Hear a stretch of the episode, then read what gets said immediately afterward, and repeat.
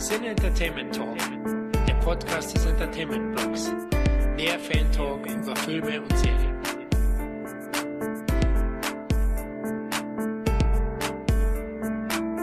Einen wunderschönen guten Tag zum neuen Roundup. Endlich mal, ist ja schon wieder ewig her und da wir heute sehr viel besprechen wollen, hören wir gleich auf zu babbeln, diesen ganz privaten Kram, den wollt ihr sowieso nicht hören. Deswegen sage ich einfach mal einen wunderschönen guten Tag. Tobi, Micha, sagt mal Hallo in die Runde.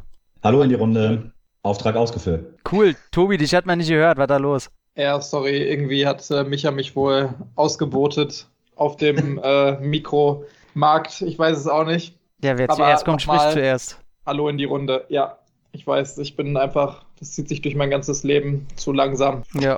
Bist du wieder in irgendeiner Wohnung, wo du behauptest, äh, die gehört dir? Äh, ja, tatsächlich.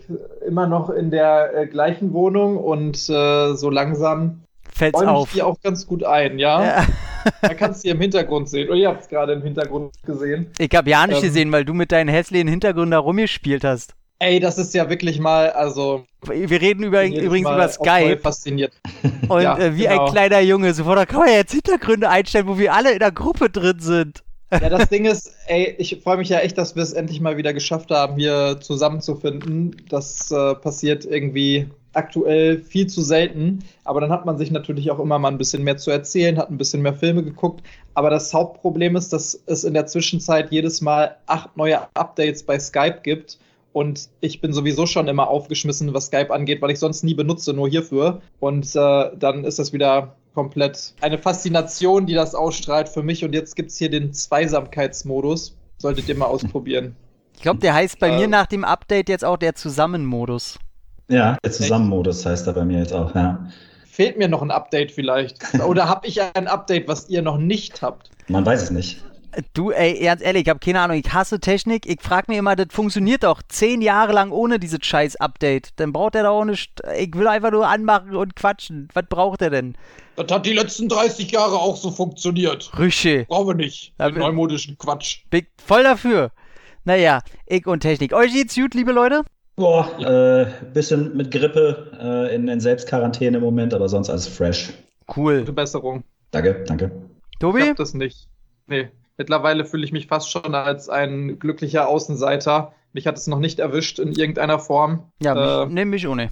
Da bin ich auch froh drum. Ich wünsche allen, die sich das jetzt gerade anhören und vielleicht selber in äh, Quarantäne oder selbst auferlegter Quarantäne aufgrund von Grippe sind, äh, definitiv eine gute Besserung. Und allen anderen wünsche ich, dass sie gesund bleiben. Ich habe ja schon äh, ich die keine Probleme in der Hinsicht. Ich habe schon die Vermutung, dass selbst für das Virus so mein versiffter Körper einfach sagt, ey, nee, Mann, weil ich fahre in Berlin einfach wirklich jeden Tag in vollen Bahnen und steig um und muss ja immer anderthalb Stunden hin und anderthalb Stunden zurück. Und da sind die Bahnen immer voll und alles. Also, dass ich den Scheiß noch nicht gekriegt habe, ist eigentlich auch so ein, so ein Ding der Unmöglichkeit. Also statt tatsächlich irgendwo bei Rick and Morty so einen Obdachlosen in einer der ersten Folgen, äh, der quasi alle Krankheiten hat, aber die canceln sich quasi gegenseitig alle aus, sodass er niemals sterben kann und unsterblich wird irgendwie. Oh, unsterblich, ey, das muss so langweilig sein, Heck, so ja, kein Bock drauf, ne? Was du da für einen Frust schieben musst, wenn die dir ankommen mit der Krise und du denkst dann so, oh ja, Krise. ja, ihr habt Probleme. euch. Ey, aber betet, ne, dass du keine Krankheiten und dass du vom Alt, also du kannst nicht durch das Alter sterben und auch nicht durch Verletzung. Also das heißt, du kannst dich auch nicht mal selber umbringen. Boah, mich könntest du einsperren, ich habe ja jetzt schon keinen Bock mehr. Dort wäre jetzt schon alle zu lange Mensch, hier. Der Mensch ist ja ein Gewohnheitstier. Vielleicht gewöhnst du dich auch dran. Ja, stimmt. Wunderbar. Ach, sind wir alle wieder positiv. Ach, finde ich schön. Wir haben heute Filme geguckt. Ihr, äh, wart ihr auf dem Kino?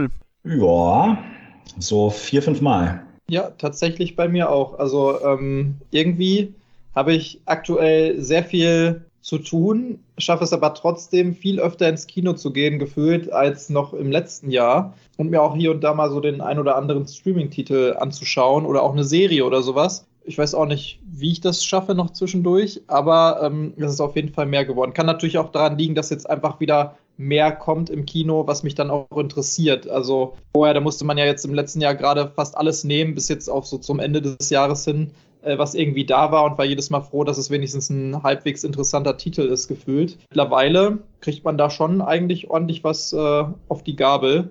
Und ich habe auch das Gefühl, also jetzt war ich relativ oft auch in kurzer Zeit im Kino und dann sind das natürlich auch immer ähnliche Filme, wo die ähnliche Trailer-Show vorgezeigt wird und da erwartet uns wieder einiges so in den nächsten Monaten. Also die ganzen großen Franchise-Filme, ob man die jetzt gut findet oder nicht, ist dann äh, natürlich eine andere Sache, aber die ähm, kommen jetzt alle irgendwie so innerhalb der nächsten ein, zwei, drei Monate gefühlt, ne? Ah, ich weiß noch nicht. Also ich habe so das Gefühl, dass, dass die manche große Filme, die sich gesagt haben, nee, komm, die starten wir jetzt, jetzt können wir nicht normal irgendwie die nach hinten verschieben. Aber man merkt jetzt schon, ne, jetzt kommen ja zwei Wochen, kommt jetzt schon wieder irgendwie nichts. Und sonst war das, also in normalem Zustand, so vor, vor drei, vier Jahren war das schon so, dass ich eigentlich jede Woche wenigstens ein Film kam, der irgendwie interessant war, den man Ja, das stimmt will. schon. Und jetzt, äh, jetzt ist ne, die Großankündigung ist jetzt schon so was wie King Richard, wo ich mir dann sage, ja cool, ich will mir einen Film angucken von zwei Tennisspielerinnen, die den Film selber mitproduziert haben. Da habe ich richtig Bock, den zu gucken schon. Nicht. Ja, aber ich, es kommt auf jeden Fall im Gegensatz zu den letzten zwei Jahren wieder so ein bisschen was. Also es läuft wieder an, habe ich das Gefühl. Ne? Was wurde da immer gezeigt? Hier der neue Marvel bzw. Sony Marvel-Dingens, ähm, Morbius. Mhm. Nee, heißt, doch Morbius heißt er, ne? Ja. Nicht Möbius, Morbius. Dann haben wir im Mai auch wieder Doctor Strange. Wir haben jetzt Jurassic World 3, der anläuft. Das wird dann noch immer gezeigt. Äh, hier Harry Potter, beziehungsweise es ist ja nicht Harry Potter, Die fantastischen Tierwesen und so. Tierwesen, genau, der dritte Teil, äh, Dumbledores Geheimnis und so. Also es ist auf jeden Fall wieder so ein bisschen was, worauf man sich freuen kann, wo ich so in den letzten anderthalb Jahren immer das Gefühl hatte, da gab es dann vielleicht einen Film, den ich irgendwie auf meiner Karte hatte, aber ansonsten nicht, dass ich das Gefühl hatte, ah, bald kommt ja wieder was, sondern ja, so langsam habe ich wieder das Gefühl, dass es zumindest in absehbarer Zeit dann immer wieder einen nächsten Film gibt, den ich mir schon mal vormerke fürs Kino. Oder jetzt zum Beispiel aktuell natürlich im Kino ganz frisch äh, The Batman, wo ja auch sehr viele Leute, glaube ich, sehr lange drauf gewartet haben. Also doch, ich bin aktuell zumindest halbwegs zufrieden, muss ich sagen, damit. Ich habe ein bisschen die Angst, dass ich, dadurch, dass ich, dass ich ein alter Mann werde, immer, ich merkte ja wirklich, wie ich immer weniger Bock habe auf diese sehr kommerzig, kommerzigen Kommerzfilme, sondern ich schon eher die Kommerz. haben, haben will, wo denn so ein James Mangold oder eben so ein äh, Matt Reeves oder eben einen Nolan Regie geführt haben und kein äh, Hans Dampf wie so ein Len Wiseman oder ja, diese Comic-Verfilmung, weil ich merke, ey, ganz ehrlich, Möbius und was da jetzt all kommt, ey, Doctor Strange interessiert mich sowas von überhaupt gar nicht. Und das ist alles so, so Kaugummi-Entertainment, wo ich für mich jetzt gelernt habe, da kam ja jetzt in den letzten paar Monaten auch immer was raus. Aber leider denke ich mir mal, ach, jetzt wieder so ein bisschen so ein Eskapismus und jetzt gucke ich mir so einen Quatsch an. Und spätestens nach einer halben Stunde merke ich einfach, wie ich müde werde von der Kacke. Das ist mir einfach zu wenig Anspruch. Und ich hoffe, dass da wieder mein, mein Kind mehr zurückkommt, weil ich das ja nicht will, dass mir das nicht mehr so gefällt. Und dass ich da wie so ein Meckerkopf sitze und sage, nee, Leute, nee, ey, das ist mir zu blöd. Da kommen wir ja noch zu einem Film, der hat, der, ich hab wirklich, der hat mir Schmerzen bereitet beim Gucken, obwohl der ja nicht mal so schlimm ist, aber so dieser Nullanspruch an, an dieses Effektkino. Habt ihr das auch drinne oder ist das vielleicht gerade nur eine Phase? Also ich verstehe die Phase, aber du hast ja eben explizit danach gefragt, äh, wie viele Kinofilme wir gesehen haben. Und ich glaube, ich, also da ich Netflix gekündigt habe, weil mich genau das an Netflix stört, was du Mhm. gerade aufgezählt hast, Mhm. äh, kam es eben dazu, dass ich mehr Filme im Kino geguckt habe. Die waren dann auch nicht alle perfekt. Und ich vermute, ich weiß schon, welchen Film du gerade, auf welchen Film du gerade angespielt hast. Aber irgendwie fehlte mir das schon, zumindest dann die Lautstärke, den Bass und, und, und die Effekte, das kommt auf einer großen Leinwand teilweise dann doch schon geiler rüber. Also bei diesen Blockbustern nenne ich sie jetzt mal. Ja. Wobei ich sagen muss, bei den ganzen Trailern, die ich jetzt so gesehen habe, ich weiß nicht, ob ihr das auch im Kino bemerkt habt. Also bei mir war immer derselbe gleiche Schnittfehler bei den Trailern drin, dass Uncharted für eine Sekunde aufgeblitzt ist. Habe ich wirklich vor jedem Film jetzt gesehen. Naja, auf jeden Fall, die ganzen Trailer kann ich schon auswendig mitsprechen. Ja, das stimmt. Das ist jetzt schon lange immer wieder. Das meinte ich auch gerade mit dieser Trailer-Show. Es ist Ja. wirklich jedes Mal die gleiche Trailer-Show seit einem Monat oder sowas gewesen. Und Es würde mich wirklich interessieren, was so nach Juli im Kino kommt. Mhm. Weil bis dahin habe ich das Gefühl, kenne ich das Programm auswendig. Aber ich bin, ich bin ja jemand, der sich Trailer generell nicht anguckt oder höchstens bis Sekunde 30. Deswegen frage ich beim Kartenkauf immer, wann der Film anfängt. Die sehen das ja auf die Minute genau. Und dann gehe ich immer zwei Minuten vorher rein. Also, dass ich da gar nichts mitkriege von den Trailern. Weil Ja, ist auch nicht schlecht. eigentlich gerade die Trailer. Also Nee, mir dann auch angucken. Ich, meistens habe ich da sowieso schon irgendwie was von gesehen oder sowas. Weil ich finde, es gibt halt so eine gewisse Trailerkultur. Das machen nicht alle so gut, aber in den letzten Jahren hat sich das schon echt verbessert. Da waren ja auch viele Trailer immer in der Kritik, dass du so einen zweieinhalb Minuten Trailer hast und im, im Endeffekt war das eine Kurzerzählung des Films und du hast schon alles auch aus äh, dem Finale des Films gesehen und sowas. Fällt mir übrigens auf bei äh, diesem, ist der von Michael Bay? Ich weiß es jetzt gar nicht genau, dieser Ja. komische Krankenwagenfilm. Ambulance. ist der von Michael Bay? Ja. Mhm. Ja, ich wusste es nicht, aber ich habe es mir einfach gedacht durch diese Art und Weise und alles ist in Zeitlupe und äh, im Hintergrund habe ich nur nach so einer wehenden äh, Amerika-Flagge gesucht und äh, ja, all- so, es ist durchgängig im Sonnenuntergang. Der, der spielt über 20 Stunden wahrscheinlich der Film, aber es ist immer Sonnenuntergang und goldene Stunde gerade. Und ich dachte mir schon so, boah, irgendwie muss es Michael Bay äh, sein. Aber ähm, da habe ich auch gedacht, das ist im Prinzip wie ein Kurzfilm, wenn du diesen Trailer guckst, Ja. von Anfang bis Ende. Du hast schon mehr oder weniger alles gesehen, ähm, gefühlt zumindest. Man weiß es natürlich erst, wenn man den Film dann gesehen hat, aber äh, da ist es schon so. Aber ich finde, die Trailer haben schon so, ein, so eine Trendwende erlebt, dass man in den letzten Jahren wieder dahin zurückgegangen ist, möglichst wenig zu zeigen oder Oh Gott, wenn was? man das Gefühl hat, dass der Trailer viel zeigt, dass dann trotzdem im Film noch viele Überraschungen sind. Das ist auch nicht bei jedem Genre gleich, glaube ich, aber ähm, gerade bei den Filmen, die du auch vorhin angesprochen hast, also zum Beispiel Marvel oder sowas, die haben es meiner Meinung nach sehr, sehr drauf, mittlerweile wenig des Films zu zeigen. Aber Und die als Beispiel einzige. Ist zum Beispiel Spider-Man jetzt, ne? Aber die halt als einzige. Also ich habe mir jetzt, ich gucke mir ja danach immer von den Filmen die Trailer dann zu Hause an und bei jedem, Mhm. den ich auf der Liste habe, hätte es mir das Kinoerlebnis versaut. Also da sage ich ganz und klar, ey, ich habe mich so gefreut, selbst bei, bei lieben, netten, kleinen Filmen wie Uncharted, finde ich schön, dass ich mir die Trailer auch nicht angeguckt habe, weil da ja schon, da ist alles aus dem Showdown drinne. Bei älteren Filmen jetzt, äh, die wir auf der, ey, bei Batman, den wir ja besprechen. Ich meine, wir haben ja im Thumbnail oder was in der Beschreibung steht ja sowieso, was wir besprechen. Ey, Batman bin ich so froh, mir nicht alles außerhalb des ersten Teasers angeguckt zu haben. Ey, da wird ja einfach schon alles reingekloppt. Also, ja. Also da habe ich, da habe ich zwei, drei Beispiele, wo, also tatsächlich bin ich da unentschieden, was das angeht, aber ich finde zum Beispiel ähm, der neue Film von Jordan Peele, Mhm. äh, Nope, der zum Beispiel hat einen, ex äh, ja, einen extrem geilen Trailer, finde ich, Ja, stimmt. der kaum etwas verrät. Dann zum Ja. Beispiel, aber darüber quatschen wir gleich noch eh, äh, Kingsman zum Beispiel äh, fand ich den Trailer grauenhaft. Mhm. der mir den ganzen Film eigentlich schon kaputt gemacht hat, ohne dass ich ihn gesehen habe und im Endeffekt auch, für, also reden wir ja noch drüber, aber aus meiner Sicht zu Unrecht. Und zum Beispiel dann gibt es so Sachen wie Jurassic World, wo ich ja vom Franchise an sich äh, ursprünglich mal großer Fan war, wo man einfach nur auf diese Nostalgie-Scheiße setzt, so äh, noch ein Gesicht und noch ein Gesicht, damit der ganze Bildschirm vollgesprüht wird und Oh, weiß nicht. Also die Story wird darunter jetzt schon so leiden, dass jedes Mal so Close-ups auf die alten Figuren gehalten werden. Und keine Ahnung. Also da, das, das, da bin ich echt unentschieden, was das angeht. Doctor Strange zum Beispiel habe ich das Gefühl, den ganzen Film zu kennen. Aber, Aber ich, da glaube ich tatsächlich, also wie gesagt, von den Erfahrungswerten der letzten Marvel-Filme her, die packen da schon echt immer sehr viel rein, also gefühlt sehr viel rein in die Trailer. Aber im Endeffekt sind dann da doch noch sehr, sehr viele Dinge, also die nur angeteased werden, natürlich mit Absicht, ähm, um diese ganzen Fantheorien dann aufleben zu lassen. Das machen die nun mal auch perfekt, ne? Und äh, dann sind aber doch nochmal wirklich e- extrem viele Twists drin und die schaffen es doch, diese Sachen dann irgendwie geheim zu halten. Siehe, wie gesagt, Spider-Man Ende letzten Jahres, wo die es doch geschafft haben, obwohl es unendlich viele Leute gab, die sich da wirklich seitenweise Theorien ausgedacht haben und wirklich jede kleinste Sekunde, jeden Frame im Trailer analysiert haben. Und es gab trotzdem noch Sachen, die, äh, die, ja, die die geheim halten konnten vorher. Also ich finde, das hat sich so ein bisschen gewandelt, wo man früher wirklich super viel reinpacken wollte. Wie gesagt, das ist nicht bei jedem Genre so, aber ich gucke mir tatsächlich doch noch viele Filme an und ich habe auch irgendwie immer das Gefühl, also das ist vielleicht auch nur bei mir so, aber so ein psychologischer Effekt, dass wenn man nicht genau weiß, worum es geht, dass man sich einfach doch nicht so viel davon merkt. Also jetzt zum Beispiel vom Trailer. Ne? Das ist genauso wie wenn mir jemand, hatte ich damals, als ich Game of Thrones geguckt habe, und dann hat mir jemand, der die Bücher schon gelesen hat, was gespoilert über irgendwie, ja, und dann kommt der, der so und so mit Namen genannt und sowas und der wird dann da und da umgebracht.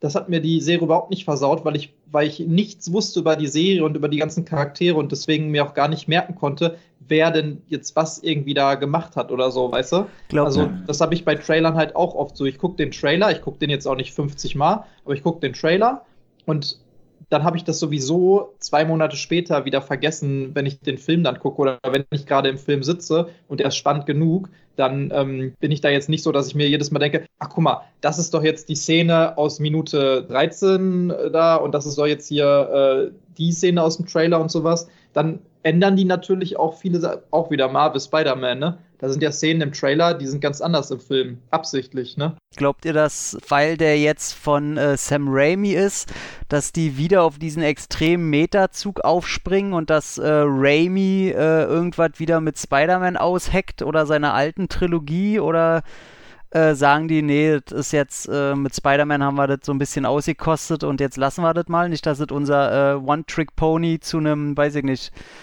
Dozen-Trick-Pony wird. Ich glaube fast, das dass das eher Zufall ist. okay.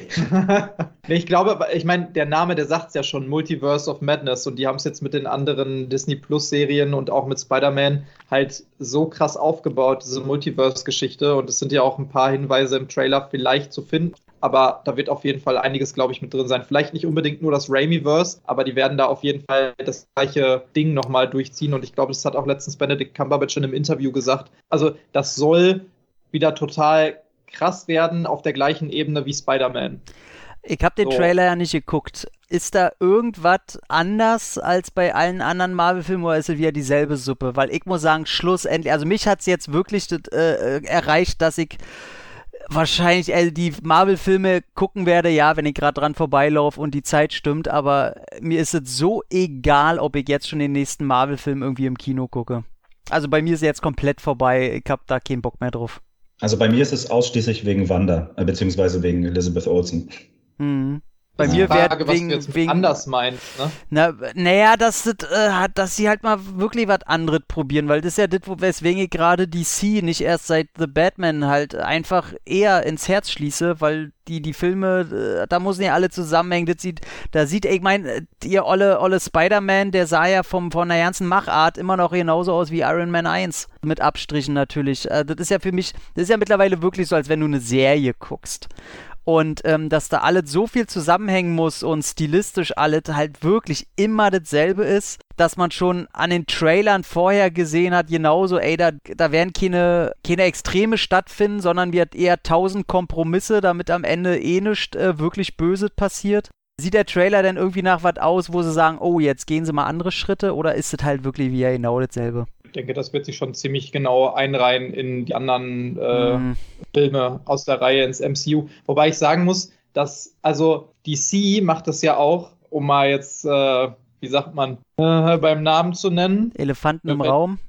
Ich weiß nicht, wie das Sprichwort, ich bin Halbgrieche, mir fallen immer Sprichwörter nicht ein. Aber ähm, auf jeden Fall macht DC das mehr oder weniger erzwungen, ne? Einfach weil die so viel Scheiße rausgehauen haben und immer wieder versucht haben, Sachen zu kopieren und sowas. Und dann haben sie irgendwann gesagt, weißt du, jetzt ist es uns scheißegal, macht was ihr wollt an die Regisseure. Und dann haben sie halt das Glück gehabt, dass da ein, zwei äh, Regisseure dabei waren, die daraus was Geiles gemacht haben. So wie zum Beispiel auch bei Suicide Squad, also beim neuen Suicide äh, Squad jetzt. Und dann haben sie gemerkt, okay, weißt du, es ist viel einfacher, das so zu machen, weil es ist sicherlich weniger Aufwand, wenn du einfach einzelne Filme produzieren kannst und die dann halt auch unabhängig voneinander irgendwie behandelst, auch was die ganze Produktion angeht. Da muss ich aber sagen, das, was Marvel macht aktuell, das ist halt Peak Kinofilmproduktion. Ne? Also ob einem das jetzt gefällt oder nicht, ist natürlich steht auf einer anderen, äh, steht auf einem anderen Stern. Ich habe diese Sprichworte.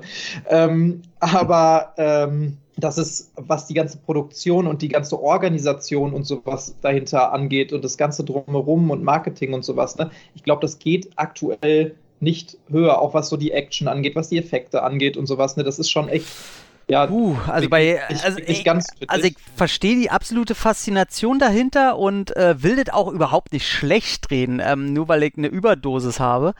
Aber äh, ich muss sagen, gerade im handwerklichen Bereich muss ich halt äh, sagen, klar, die müssen sich immer durch ihren Masterplan immer einfach zu sehr an, an die Deadlines halten. Aber ich finde gerade so was Effekte angeht, finde ich das manchmal besorgniserregend mittelmäßig. Also ich, ich, finde, es kommt halt auch wieder auf ja. den Film an. Es ist Ausnahmen bestätigen die Regel halt, ne? aber so dieses ganze Konstrukt, meine ich jetzt an sich, das ist halt wirklich, überleg mal, sowas wäre niemals möglich gewesen. Hättest du das vor 20 Jahren irgendeinem Filmstudio auch nur angeboten, da so 25 Filme, die alle zusammenhängen, in, wo in jedem Film fünf Topstars dabei sind, wo es dann noch etliche Serien gibt. Dann gibt es noch die Netflix-Marvel-Serien, dann gibt es noch die ganzen komplett unabhängigen Marvel-Serien, dann gibt es jetzt noch die ganzen Disney Plus Marvel-Serien, die alle irgendwie auch miteinander zusammenhängen, die alle auch irgendwie so ein bisschen überwacht werden müssen, was so den Canon angeht und sowas. Da finde ich das schon, schon sehr beeindruckend. Aber worauf ich eigentlich hinaus wollte, wo du gerade sagtest, im Endeffekt ist es immer das Gleiche und die sollen mal ein bisschen was anderes machen. Es gibt ja trotzdem auch noch von Marvel und da sind die ja auch alle involviert und haben auch die Finger im Spiel, halt auch Disneys Marvel-Bereich, äh, sowas wie Deadpool oder sowas. Das Ja, ist dann für mich äh, doch schon wieder irgendwie. Nee, ist für was mich dasselbe. anderes. Ist für mich Also- komplett dasselbe. wo du jetzt ja gerade sagtest, oh, und dann eigentlich gibt es nie so wirklich Stakes oder was, ne? Und äh, eigentlich passiert da gar nicht so richtig Nee, was und so. äh, Und ich finde das schon Deadpool- ein Unterschied von der Machart. So. Verst- Das ist so ein, so ein ernst eigenes Thema, die sagen da alle, wie, wie doch, ne, das doch schon krass ist und wo ich dann immer sage, nee, das ist nur auch wieder krass in seinem Kommerzmantel. Das ist nicht krass. Das ist, ich finde, Deadpool ist genau dasselbe wie so ein. Wir reden halt über aber- Marvel, obwohl noch nicht mal ein Ja, Marvel-Film aber- rausgekommen ist. Ich mache jetzt hier mal, ich gucke wenn jetzt du auf das die als Uhr. Argumentation nimmst, meine ich, dann sind die DC-Filme auch alle komplett im Kapitalismus-Kommerzmantel und das sind auch einfach ganz normale Superheldenfilme, nur dass DC es halt verkackt hat mit den ersten fünf davon und dann gemerkt hat, scheiße, jetzt ist uns alles egal, wir müssen irgendwas anders Ich- machen. ich mag Aber die Filme, außer- äh, außer Suicide Squad. anderes. Außer Suicide Squad mag ich die Filme. Den neuen Suicide Squad oder den alten. Nee, den alten natürlich. Der neue ist gut. Ja, ja der neue ist so super. ja. Aber im Endeffekt machen die ja da auch ähnlich viel. Also ich meine, dann haben, hast du jetzt eine Peacemaker-Serie nach dem neuen Suicide Squad. Ja, weißt du? interessiert mich auch nicht. Dann gibt es jetzt eine neue Batman. Ja gut, aber du sagst ja, dass halt, du willst was Neues haben und was anderes. Im Endeffekt ist es aber auch alles der gleiche Scheiß, nur du hast halt die DC-Filme, die einfach mit anderen Tobi, ich mache jetzt hier einen. Cut. Ich muss ein bisschen auf die Zeit achten und wir haben. Ja, genau. Jetzt auf Nee, ich, ich will, ich, ich kann, nee, ich gebe ja hier keinem recht. Ich will ja nicht sagen, oh, keiner hat hier recht. Ich will bloß äh, Marvel ja nicht so viel Zeit einräumen, wenn wir nicht mal einen Film von denen haben. Von daher würde ich sagen, Micha, Alter. nimm du mal den, nimm du mal den ersten Film von deiner Liste. Was hast du geguckt? Dann mache ich mal den Start mit Moonfall. Mhm. Ja, seines Zeichens von Roland Emmerich, ähm, Weltzerstörungsgott. Es ist schon dreist gewesen, wie schlecht der Film war. Aber Das Ironische daran ist, ich hatte auch Spaß. Also in dem Film, im Kino hat es sich, der war überraschend gefüllt, äh, erstmal das. Nur hat es sich wirklich von Minute eins war schon klar, okay, die Effekte sind schon lang nicht mehr. Dafür stand Roland Emmerich ja wenigstens damals noch dass man gesagt hat, ja gut, Hirn aus, aber die Effekte sind phänomenal. Das hat sich auch erledigt, spätestens nach dem Independence Day 2 äh, Untergang. Und ähm, auch die Dialoge, es, also das steuerte alles auf den teuersten Trashfilm des Jahres hin und hörte auch nicht mehr auf. Aber es war ganz interessant, weil am Endeffekt, ähm, vielleicht war das auch so, so ein Kollektivpsychose, die wir da durchgemacht haben in den Raum mit allen anderen zusammen. Irgendwann haben sehr viele Leute sehr oft lachen müssen und hatten ihren Spaß. Aber halt echt nicht aus guten Gründen. Also der war wirklich lächerlich, der Film. Und wenn du siehst, dass da trotzdem noch Leute wie Patrick Wilson, Halle Berry, Michael Pena mitspielen und so, das war dann echt fast schon traurig, denen dabei zuzusehen, wie die in dieses Unglück reinpfeffern. Und ähm, trotzdem war ich tatsächlich gut unterhalten. Ich weiß nicht, woran es lag, ob mich schlechte Dialoge, der schlechte Score äh, gut unterhalten. Ich weiß es nicht. Es war wirklich, äh, vielleicht liegt es daran, dass Patrick Wilson mich immer an den Typen von Sharknado erinnert. Äh, weit, weit ist Moonfall auch nicht mehr davon entfernt. Und das ist, glaube ich, jetzt auch der fünfte Film, in, in dem der Verschwörungstheoretiker am Ende der Gute ist. Ähm, das mal so kleine Randnotiz, Roland. Ja, keine Ahnung. Also empfehlen würde ich den jetzt nicht. Im Kino war es für mich aber eine witzige Erfahrung, weil es war tatsächlich auch ähm, so mit der, der erste Film, ähm, den ich mir jetzt ge gegeben habe, nachdem die Restriktionen so ein bisschen gelockert wurden und so. Man hatte einfach wieder Bock auf so ein bisschen Eskapismus. Ist auch alles vollkommen in Ordnung. Ich glaube, Moonfall hat jetzt nicht den Anspruch, in irgendeiner Art und Weise den, den, den Grimme-Preis oder die Oscars zu kriegen. Aber es ist schon, es war schon Hanebüchen, was da teilweise abgelaufen ist. Und ich habe wirklich null Ahnung, was die Entstehungsgeschichte oder die Produktionsgeschichte angeht. Aber dieser Film stinkt nach Product Placement und mir ist das vollkommen egal, wenn irgendwo mal Coca-Cola zu fett im Bild steht.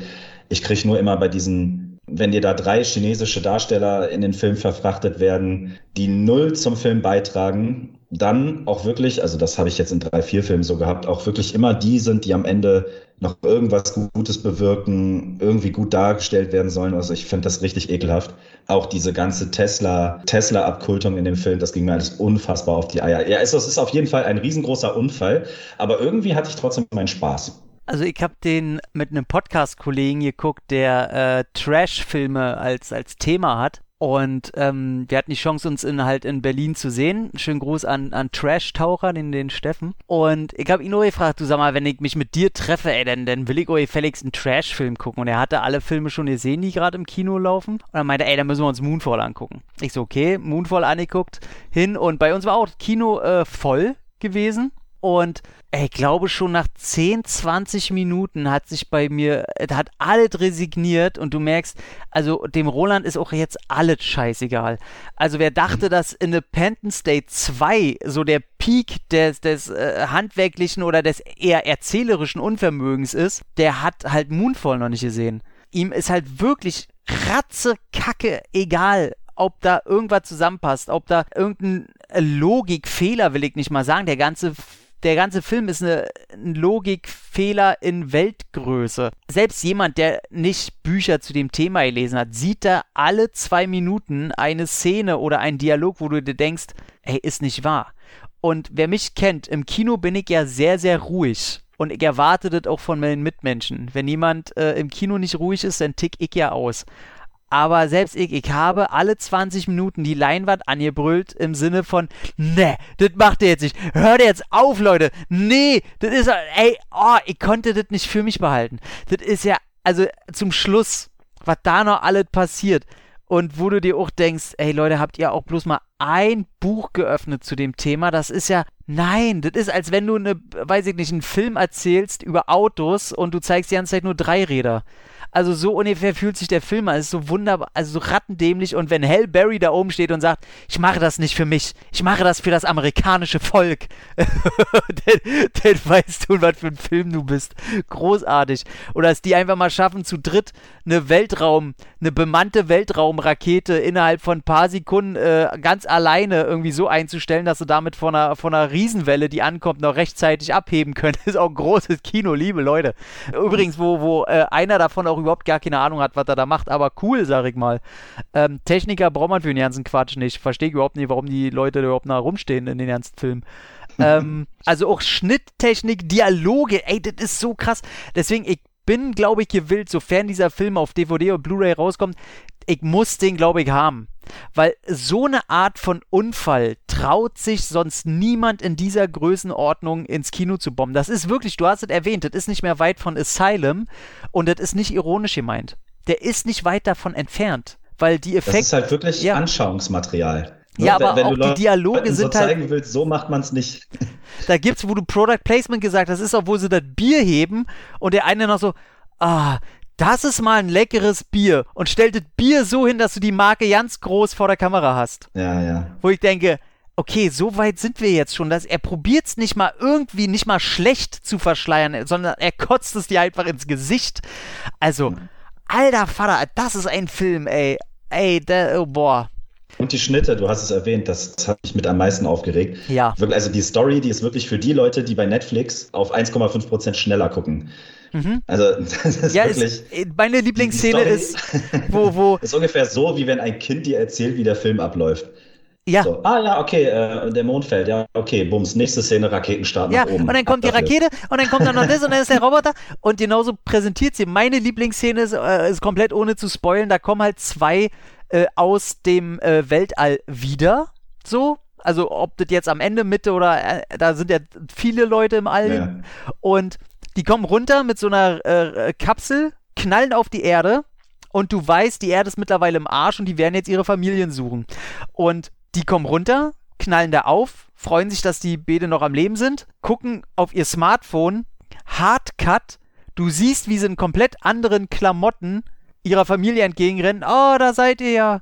ja. Und du warst ja, wow, die Erde ist kaputt, ihr habt gerade so überlebt, ihr wisst nicht, wo eure Familie ist. Ihr guckt auf ihr Handy, das Handy kann ja nicht mehr funktionieren, aber in, den, in der nächsten Sekunde drückt ihr die und warum habt ihr andere Klamotten an, wo ihr wusst, wie seid ihr durch die Welt gekommen? Alles scheißegal.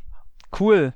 Es macht halt durch die Bank keinen Sinn, der Film. Nein, äh, und auf der Basis passiert halt wirklich alle paar Minuten was. Und da war ich so, es kann da, also ich möchte da wirklich mal reden, weil du kannst ja nicht erzählen, dass es Stilmittel ist. Ich kann mir das nur so erklären, dem haben sie halt Geld gegeben, hier mach irgendwas und weiß ich nicht, bevor ich mir ins, ins Grab saufe, mache ich noch irgendwie einen Film. Wie ist mir egal.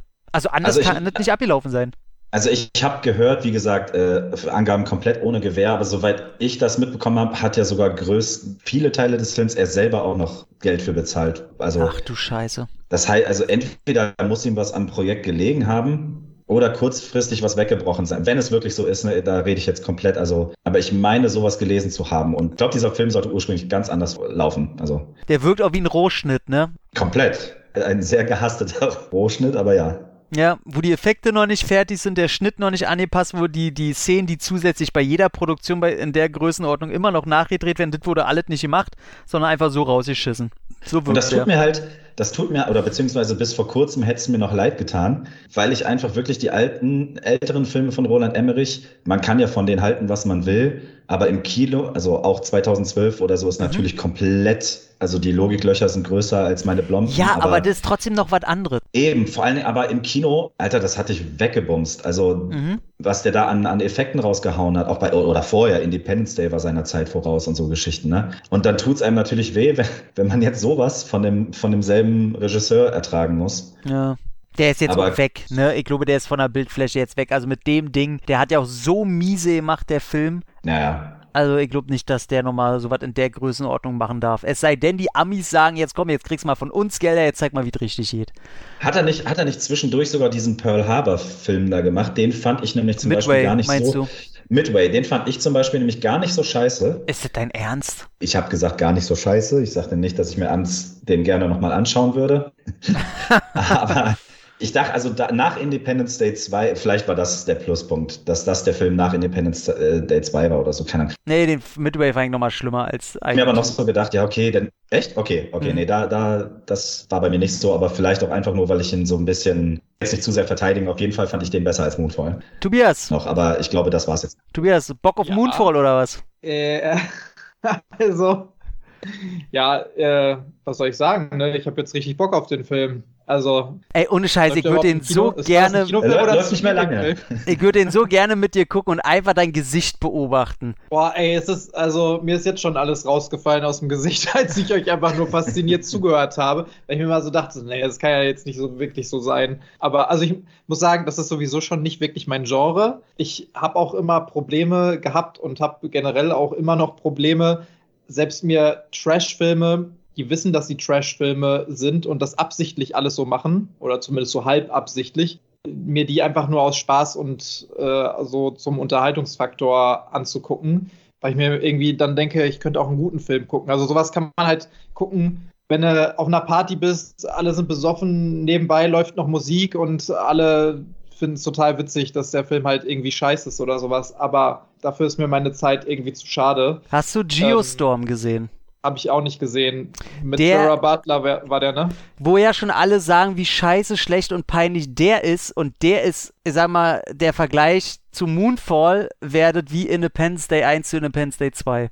Gott, ey, bitte bleib mir fern von diesem, äh, mit diesem Zeug. Also das ist wirklich, Geostorm ist, ich kann die teilweise auch gar nicht mehr auseinanderhalten, großartig. Weil das ist doch alles irgendwie, so wie du auch vorhin sagtest, ne, im Prinzip von der Story her das gleiche, die Charaktere sind gleich, dann hast du den Verschwörungstheoretiker, der schon von Anfang an äh, alles vorhergesagt hat und der einzige ist, dem man eigentlich glauben kann und es ist alles irgendwie 2012, den habe ich damals noch tatsächlich geguckt, weil ich den auf einem auf einer geilen Heimkinoanlage gesehen habe von meinem Onkel, der sich damals wirklich einen richtig fetten Fernseher mit so einer 7.1 Surround Sound Anlage geholt hat und immer wenn irgendwer zu Besuch kam, hat er den Film reingemacht äh, auf äh, 4K Blu-ray, um quasi seine Mhm. Anlage zu zeigen, wie geil die ist. Und genau für sowas war es auch perfekt. Der Sound geil, die Musik heftig, die Effekte ne, und das ganze Visuelle und sowas total geil. Aber ansonsten kann ich mir das irgendwie auch einfach nicht geben. 2012 war noch halbwegs in Ordnung für das, was er. Das hat auch John so Cusack, da hast du einen, einen Woody Harrison, weißt du, das sind alles noch Größen, die, die ja, da Klasse reinbringen, egal das kommt was sie auch noch machen. hinzu, aber das ist halt trotzdem irgendwie so, du guckst das nicht wegen der Story, ich sag's mal so. Ne? Ja. Und der Rest, für den ist es in Ordnung. Aber ansonsten, boah, das hört sich alles echt nicht so an, als würde ich das gucken wollen. Und da denke ich auch, das, was ich gerade sagte, wenn solche Filme existieren, dann haben die für mich eigentlich nur eine Daseinsberechtigung, wenn sie sich ihrer selber halbwegs bewusst sind und du irgendwie zusammen mit den Machern Spaß haben kannst. Also, dass ich wirklich denke, boah, das ganze Team, das wusste, wie bescheuert das ist und fanden es total witzig und geil, hatten eine geile Zeit, äh, Zeit am Set und hatten Spaß, einfach diesen Film zu machen. Da saßen Leute im Autorenzimmer und haben Bock gehabt, das zu schreiben. Sagst, boah, und dann kam dann noch, dann kommt dann noch das vom Himmel, boah, und wenn dann noch da, und dann fliegt ein Auto durch die Luft und dann haben wir da noch Haie und so, und, oh, ne? Und das finde ich dann irgendwie geil und witzig und da kann ich dann auch vielleicht noch halbwegs mitlachen, auch wenn es, wie gesagt, trotzdem nicht so mein Ding ist, das als Unterhaltungsfaktor zu sehen. Aber für solche Filme, die sich dann auch noch ernst nehmen, das, das kann ich einfach nicht mehr nachvollziehen. Da sind doch auch Millionen hinter. Einfach verschwendet. Ja. Ich verstehe das nicht. Na gut, also, Moonfall, richtiger Rotz. Tobi, was ist deiner?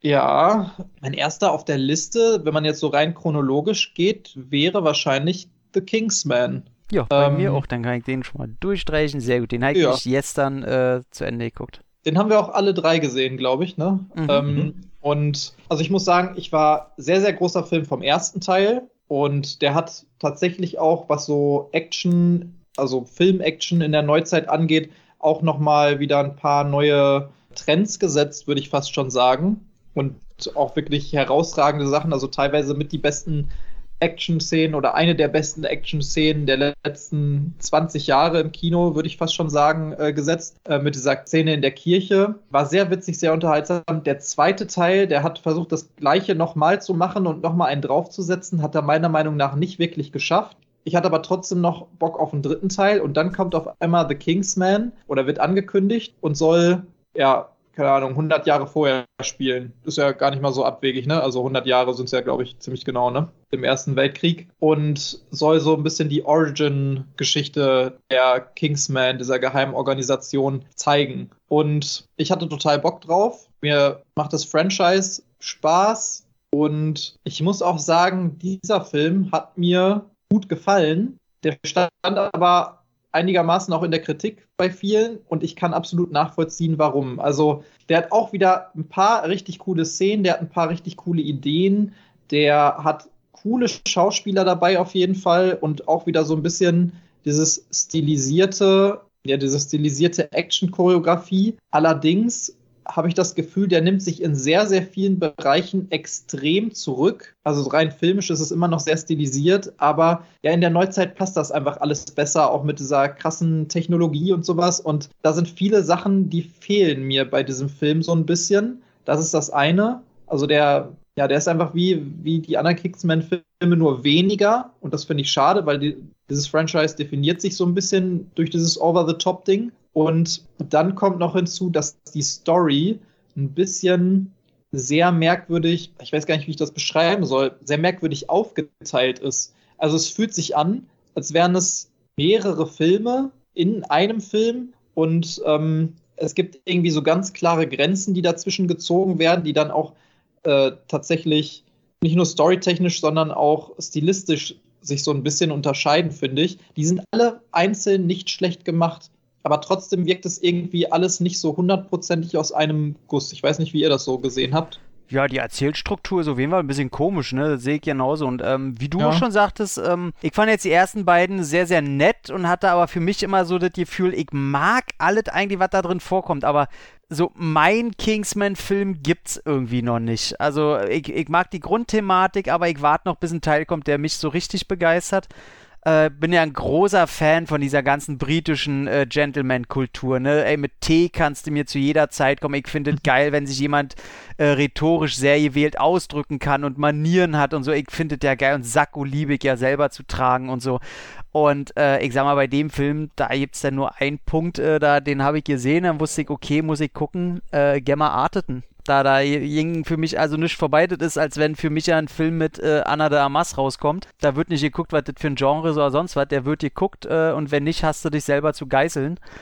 Gebe ähm, ich dir absolut recht. Ey, Seit damals Hänsel und Gretel Boah, äh, Hexenjäger Alter Vater. Äh, bin ich verliebt. Immer Ah. noch auch. Ja, absolut. Äh, Bei mir waren es so zwei Filme, weil das für mich ihre Bandbreite so gezeigt hat. Ich habe zuerst diesen, diesen Hexenjäger gesehen, wo ich gedacht habe, ah, cool.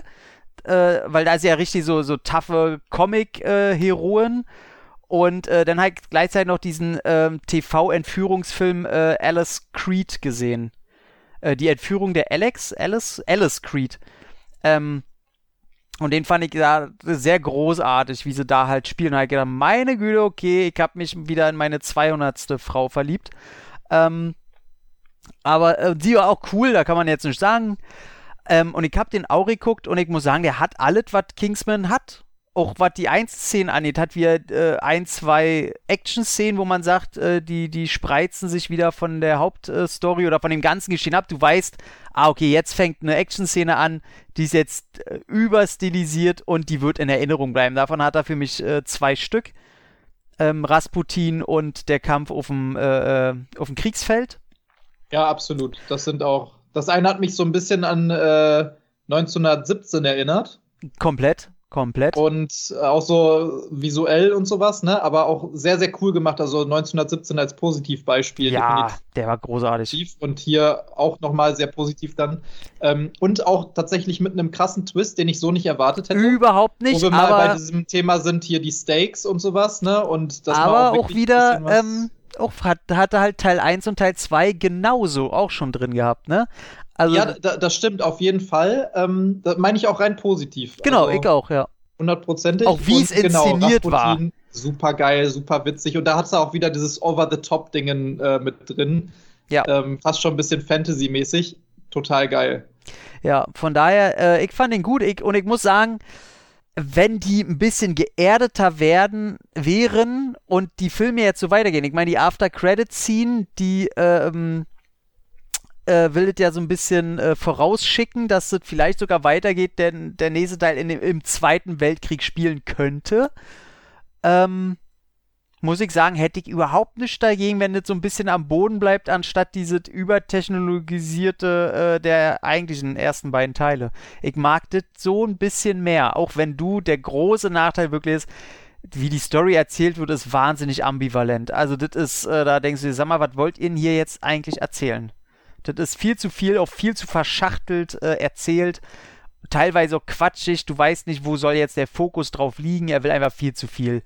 Von daher, äh, Micha, Es wäre irgendwie besser gewesen, wenn man das so ein bisschen, so als Abschluss nochmal, ähm, wenn man das ein bisschen bewusster gemacht hätte, vielleicht. Also, dass man gesagt hätte, wir haben hier Chapter 1, weißt du, so ein bisschen vielleicht Tarantino-mäßig oder sowas, weißt Ja, du, ja, Chapter 1, ja. Chapter 2, Chapter 3. Chapter 1 ist dann halt, äh, weiß ich nicht, die Vorgeschichte, Chapter 2 ist dann irgendwie der Erste Weltkrieg und das Ganze drumherum und Chapter 3 ist dann halt dieser Kampf, also ich will jetzt auch nicht spoilern oder sowas großartig, aber dass man das halt bewusst ein bisschen krasser aufgeteilt hätte, dann würde einen das auch nicht so rausreißen, dass dann halt immer so größere Brüche da drin sind, ne? Ja. Micha, Jo. Also ja, ihr habt im Prinzip ja schon viel gesagt. Ich muss, ich muss da, also ein bisschen verteidigen muss ich ihn trotzdem noch, äh, auch wenn ihr gar nicht so negativ jetzt über ihn gesprochen hattet. Also erstmal ist es für mich so mit eins der Kino-Highlights tatsächlich bis jetzt gewesen. Ich hatte es ja eben schon mal kurz erwähnt. Ähm, der Trailer, und ich bin ein großer Fan äh, des ersten Kingsman-Films. Der zweite war im Prinzip der Versuch, den ersten nochmal zu machen. Der ist dann nicht ganz so gut ausgegangen, aber der war auch nicht so schlecht. Und ich habe mich mega auf den dritten Teil gefreut. Und ich muss sagen, die Trailer, also oder der Trailer, hat es mir komplett kaputt gemacht, weil der so drüber war, dass man gedacht hat, boah, das ist alles nur noch Klamauk. Und ähm, der war so, also deswegen ist man, glaube ich, dann auch recht überrascht von der einen oder anderen Szene gewesen, wenn man dann doch äh, sich den Film angeguckt hat. Ich fand, der Trailer hat überhaupt nicht angedeutet, was der Film am Ende wird. Das erstmal dazu. Plus, Kingsman ist ja immer noch eine Comic-Verfilmung. Und äh, wenn man weiß, dass es von demselben Typen ist, der Layer Cake und Kick-Ass gemacht hat, also irgendwie Matthew Vaughn, der spricht halt exakt meinen Humor an, muss ich sagen. Also immer diese Balance zwischen einfach teilweise roher Gewalt, schwarzem Humor und dann zwischendurch mal eben doch die emotionale Bremse ziehen. Hat er sogar bei, bei X-Men First Class so ein bisschen geschafft. Und mir hat das extrem gut gefallen. Mir ist die Erzählstruktur, das habe ich jetzt wirklich oft gehört und gelesen, die hat mich gar nicht so gestört, weil aber auch zum Glück der ganze Film, der hat zwar diesen Kingsman-Rahmen, aber der hätte auch gut ohne den Titel Kingsman funktioniert. Also das wird ja wirklich dann nur zwischendurch mal so angedeutet und am Ende wichtig, dass es da wirklich um die Kingsman geht. Aber der Film hätte rein theoretisch auch mit einem anderen Titel funktionieren können und dann hätte man ihn vielleicht nochmal anders bewertet. Immer noch so, so seine kleinen Stärken. Keine Ahnung, ich meckere ja oft immer, dass ich, wenn ich ins Kino gehe, ja mal was Neues mich überraschen lassen will. Und ich finde, das, das hat der Film eigentlich über die gesamte Länge und ich glaube, der hatte auch so seine Länge, mindestens zwei Stunden, hatte der mich da schon bestens unterhalten, weil wie ihr schon sagt, dann kam dieser Twist diese drei fast komplett unterschiedlichen Akte, nenne ich es jetzt mal. Wenn man mal überlegt, dass die im Prinzip die Geschichte des Ersten Weltkriegs umschreiben, aber ja auch wieder nicht. Also was ja eigentlich ein grundtrauriges Thema ist. Und dann kriegst du so Szenen wie diese Knieleckerei oder diesen Ballettfight von Rasputin um die Ohren gepfeffert. Das war einfach, also mimisch so geiles Overacting gewesen. Nur um dann eben diesen, ja, doch eher emotionalen Twist zu kriegen und so. Also hat mich irgendwie komplett abgeholt, weil es einfach was völlig anderes ist, als das, was man vielleicht erwartet. Auch den Antagonisten zum Beispiel fand ich, der nie wirklich gezeigt wird, sondern immer nur angedeutet wird, der erst irgendwelche Ansprachen in sehr gewählter, heroischer Sprache hält, um kurz darauf in irgendwelche Gossensprachen zu verfallen und so. Das ist halt typisch Matthew Vaughn. Das fand ich einfach großartig. Aber es und, war schon ein bisschen äh, vorhersehbar auch, oder? Also ja, ja, ja, das, das schon. Big ja. Bad Guy ist er war ja im Prinzip, also im Prinzip bleibt am Ende nur noch eine Figur übrig, die es sein kann. Ja, da braucht man auch nicht spoilern. Das ist also, sehr klar. Ja, ja, aber trotzdem ein richtig geiler Cast. Äh, Ralph Yen auch einfach großartig. Ja, auf jeden Fall. Der ist super. Also der ist wirklich, finde ich, der Inbegriff dieses äh, englischen Gentleman auch. Der spielt das so perfekt. Das ist, ja, Hammer. Da will man eigentlich direkt mit in dieser Welt mit dabei sein. Aber was du vorhin auch gerade sagtest, finde ich auch total wichtig. Ähm, also, das sollte jetzt auch nicht rüberkommen, als hätte ich den Film nicht genossen. Ich fand den echt cool. Ich habe den auch gut bewertet bei Letterboxd und äh, das ist genau die Art von Film, die mich auch total abholt. Das waren nur Sachen, die mir so aufgefallen sind, die mich so ein bisschen gewundert hatten. Aber gerade so dieses Emotionale, fand ich fast sogar noch besser als in den vorherigen Kingsman-Filmen. Also dadurch, dass der so ein bisschen zurückhaltender und geerdeter war, was dieses Ganze drumherum anging, zumindest gefühlt, hatte ich das Gefühl, dass er mich emotional doch auch noch ein bisschen mehr abgeholt hat. Also dass er doch schon eine gewisse Tiefgründigkeit hatte und auch irgendwie eine ganz schöne Message in Anführungsstrichen, die der so verbreitet hat. Also das, das fand ich echt cool und sehr, sehr sympathisch irgendwie auf der ganzen Ebene dann können wir eigentlich damit auch abschließen, weil wir müssen ein bisschen auf die Tube drücken, weil wir haben ja noch ein paar Filme. Jackass Forever, den hab jetzt nur ich auf der Liste, ne? Äh, ja, also ja. ich habe ihn noch nicht gesehen. Ich, ich muss gestehen, ich musste bei den Trailern, auch wenn ich nicht wollte, dann doch schmunzeln. Aber ich habe ihn noch nicht gesehen. War auch wieder gar nicht mein Ding. Also nie gewesen. Auch damals zu MTV war das wahrscheinlich, ne? Ja. TV-Zeiten. Nie gesehen, war ich irgendwie noch nie so drin. Ich kann das schon auch irgendwie nachvollziehen, warum man sich das anguckt, aber nie meins gewesen. Auch gar nichts mit zu tun gehabt. Also Riesenfan war ich auch nie, aber man hatte eine große Skaterphase und da gehörte Jackass irgendwie, vor allem durch Ben Majira natürlich, äh, irgendwie dazu, da früher ja auch noch viel mehr Stunts mit BMX und äh, äh, Skateboards und so, weil Tony Hawk und äh, Matt Hoffman und so und Kelly Slater und so, die haben ja da irgendwie alle so ein bisschen mit abgehangen. Und die sind jetzt alle schon an die 50 Jahre alt und haben gedacht, okay, wir machen es jetzt nochmal. Und äh, hier war einfach nur schön, hier war eine Vorstellung um 11. Ich habe meinen Mitbewohner einfach gesagt, mal, wollen wir morgen um 11 rausfahren mitten in Berlin und uns Jackass angucken? Er so, yo. Und äh, sind wir hingefahren. Ich wusste nicht so richtig, äh, bin ich in der Laune morgens um 11 und hab ich Bock und Ey, ganz ehrlich, wenn er am Anfang, das ist ja so dieses Aushängeschild von den Jackass-Kinofilmen, dass das Intro von den Kinofilmen immer wahnsinnig so effekthascherisch, also super krasse Intros gemacht werden bei allen Teilen. Und zum Glück ich weiß nicht, ob es schon wieder in irgendwelchen Trailern drin ist, konnte ich mich schon wieder überhaupt nicht spoilen, was da kommt. Und ich habe gedacht, das kann es doch nicht sein sind die bescheuert. Und es, da, da wundert es auch nicht, dass hier so ein Spike Lee oder was, oder Spike Jones oder Spike Lee? Spike Jones war der, der 25-Stunden-Typ mit Edward Norton, ne? Oder war Spike Lee? Verwechselt. ich, ich verwechsel gerade mega Regisseure gerade. Naja, jedenfalls wundert es da, ich sag mal am Anfang nicht, dass da irgendein Regisseur noch dazwischen hängt, der wirklich Ahnung hat, äh, wie man äh, krassen Film wirklich auch dreht und nicht nur so dokumentar dokumentarisch äh, irgendwelche Stunts abfilmt. Ähm, das ist schon sehr imposant, was die da am Anfang machen. Da will ich überhaupt nicht verraten, weil Das ist so witzig und so dumm. das ist einfach Wahnsinn. Ey, also da habe ich schon fast einen Heulkrampf gekriegt, ey. Ja, dann, äh, ja, gibt es zwei, drei neue, die sie jetzt dabei sind. Quasi die Nachhut wird vorgestellt. Da muss ich sagen, äh, das einer, der äh, so ein bisschen hübsch dumm ist. Der andere ist äh, sehr, sehr dick und macht irgendwie alles mit. Und dann hast du das erste Mal eine weibliche dabei, wo ich mir sage, ja, die macht da zwar zwei Sachen, aber die kann es einfach nicht verhindern, dass man sagt, ja, die haben sie jetzt auch bloß rangeholt, weil sie hübsch ist. Also so ungefähr. Da hätte man sagen können, ja, die hätte aber auch mal mit dem Skateboard einfach mal ein paar Kakteen fahren können. Äh, passiert leider nicht. Ähm, aber sie lässt sich von einem Skorpion ein paar Mal ins Gesicht stechen. Auch nicht schlecht. Ähm, das ist schon, man merkt, dadurch, dass sie älter sind. Also die machen schon viel Scheiße mit, aber diese körperlichen Stunts werden schon ein bisschen weniger oder übernehmen die neuen Leute. Nicht, dass sie das ja nicht machen. Also äh, Knoxville hatte wohl wieder einen Stunt, äh, da, da wird er im Film äh, von einem Stier auf die Hörner genommen. Und da habe ich jetzt wohl nachgelesen, nachdem es dann er knallt auch richtig auf den Boden, musste er auch erstmal wieder lernen zu laufen, weil das ihn komplett ausgenockt hat und er hat dann irgendwie einen leichten Gehirnschaden davon gekriegt, musste das alles wieder lernen. Im Film sieht es so aus, okay, er ist hingeknallt und äh, er kommt mit gebrochenen Rippen und einer gebrochenen Handgelenk wieder ähm, aus dem Krankenhaus raus innerhalb von einem Schnitt. Also da habe ich gedacht, okay, da war aber noch ein bisschen was anderes dazwischen, wie man nachlesen konnte. Aber ey, ich kann mir nicht helfen. Ich habe, das waren 80 Minuten, ey, einfach gute Laune. Einfach alles vergessen. Da sind wir Stunts bei, ob sie da ihn hinsetzen, behaupten, er kriegt einfach nur Stromschläge, wenn er lügt. Und dann ist er da gefesselt und äh, dann schmeißen sie Honig über ihn und hauen ihm Lachs zwischen die Beine und lassen so einen Braunbären rein.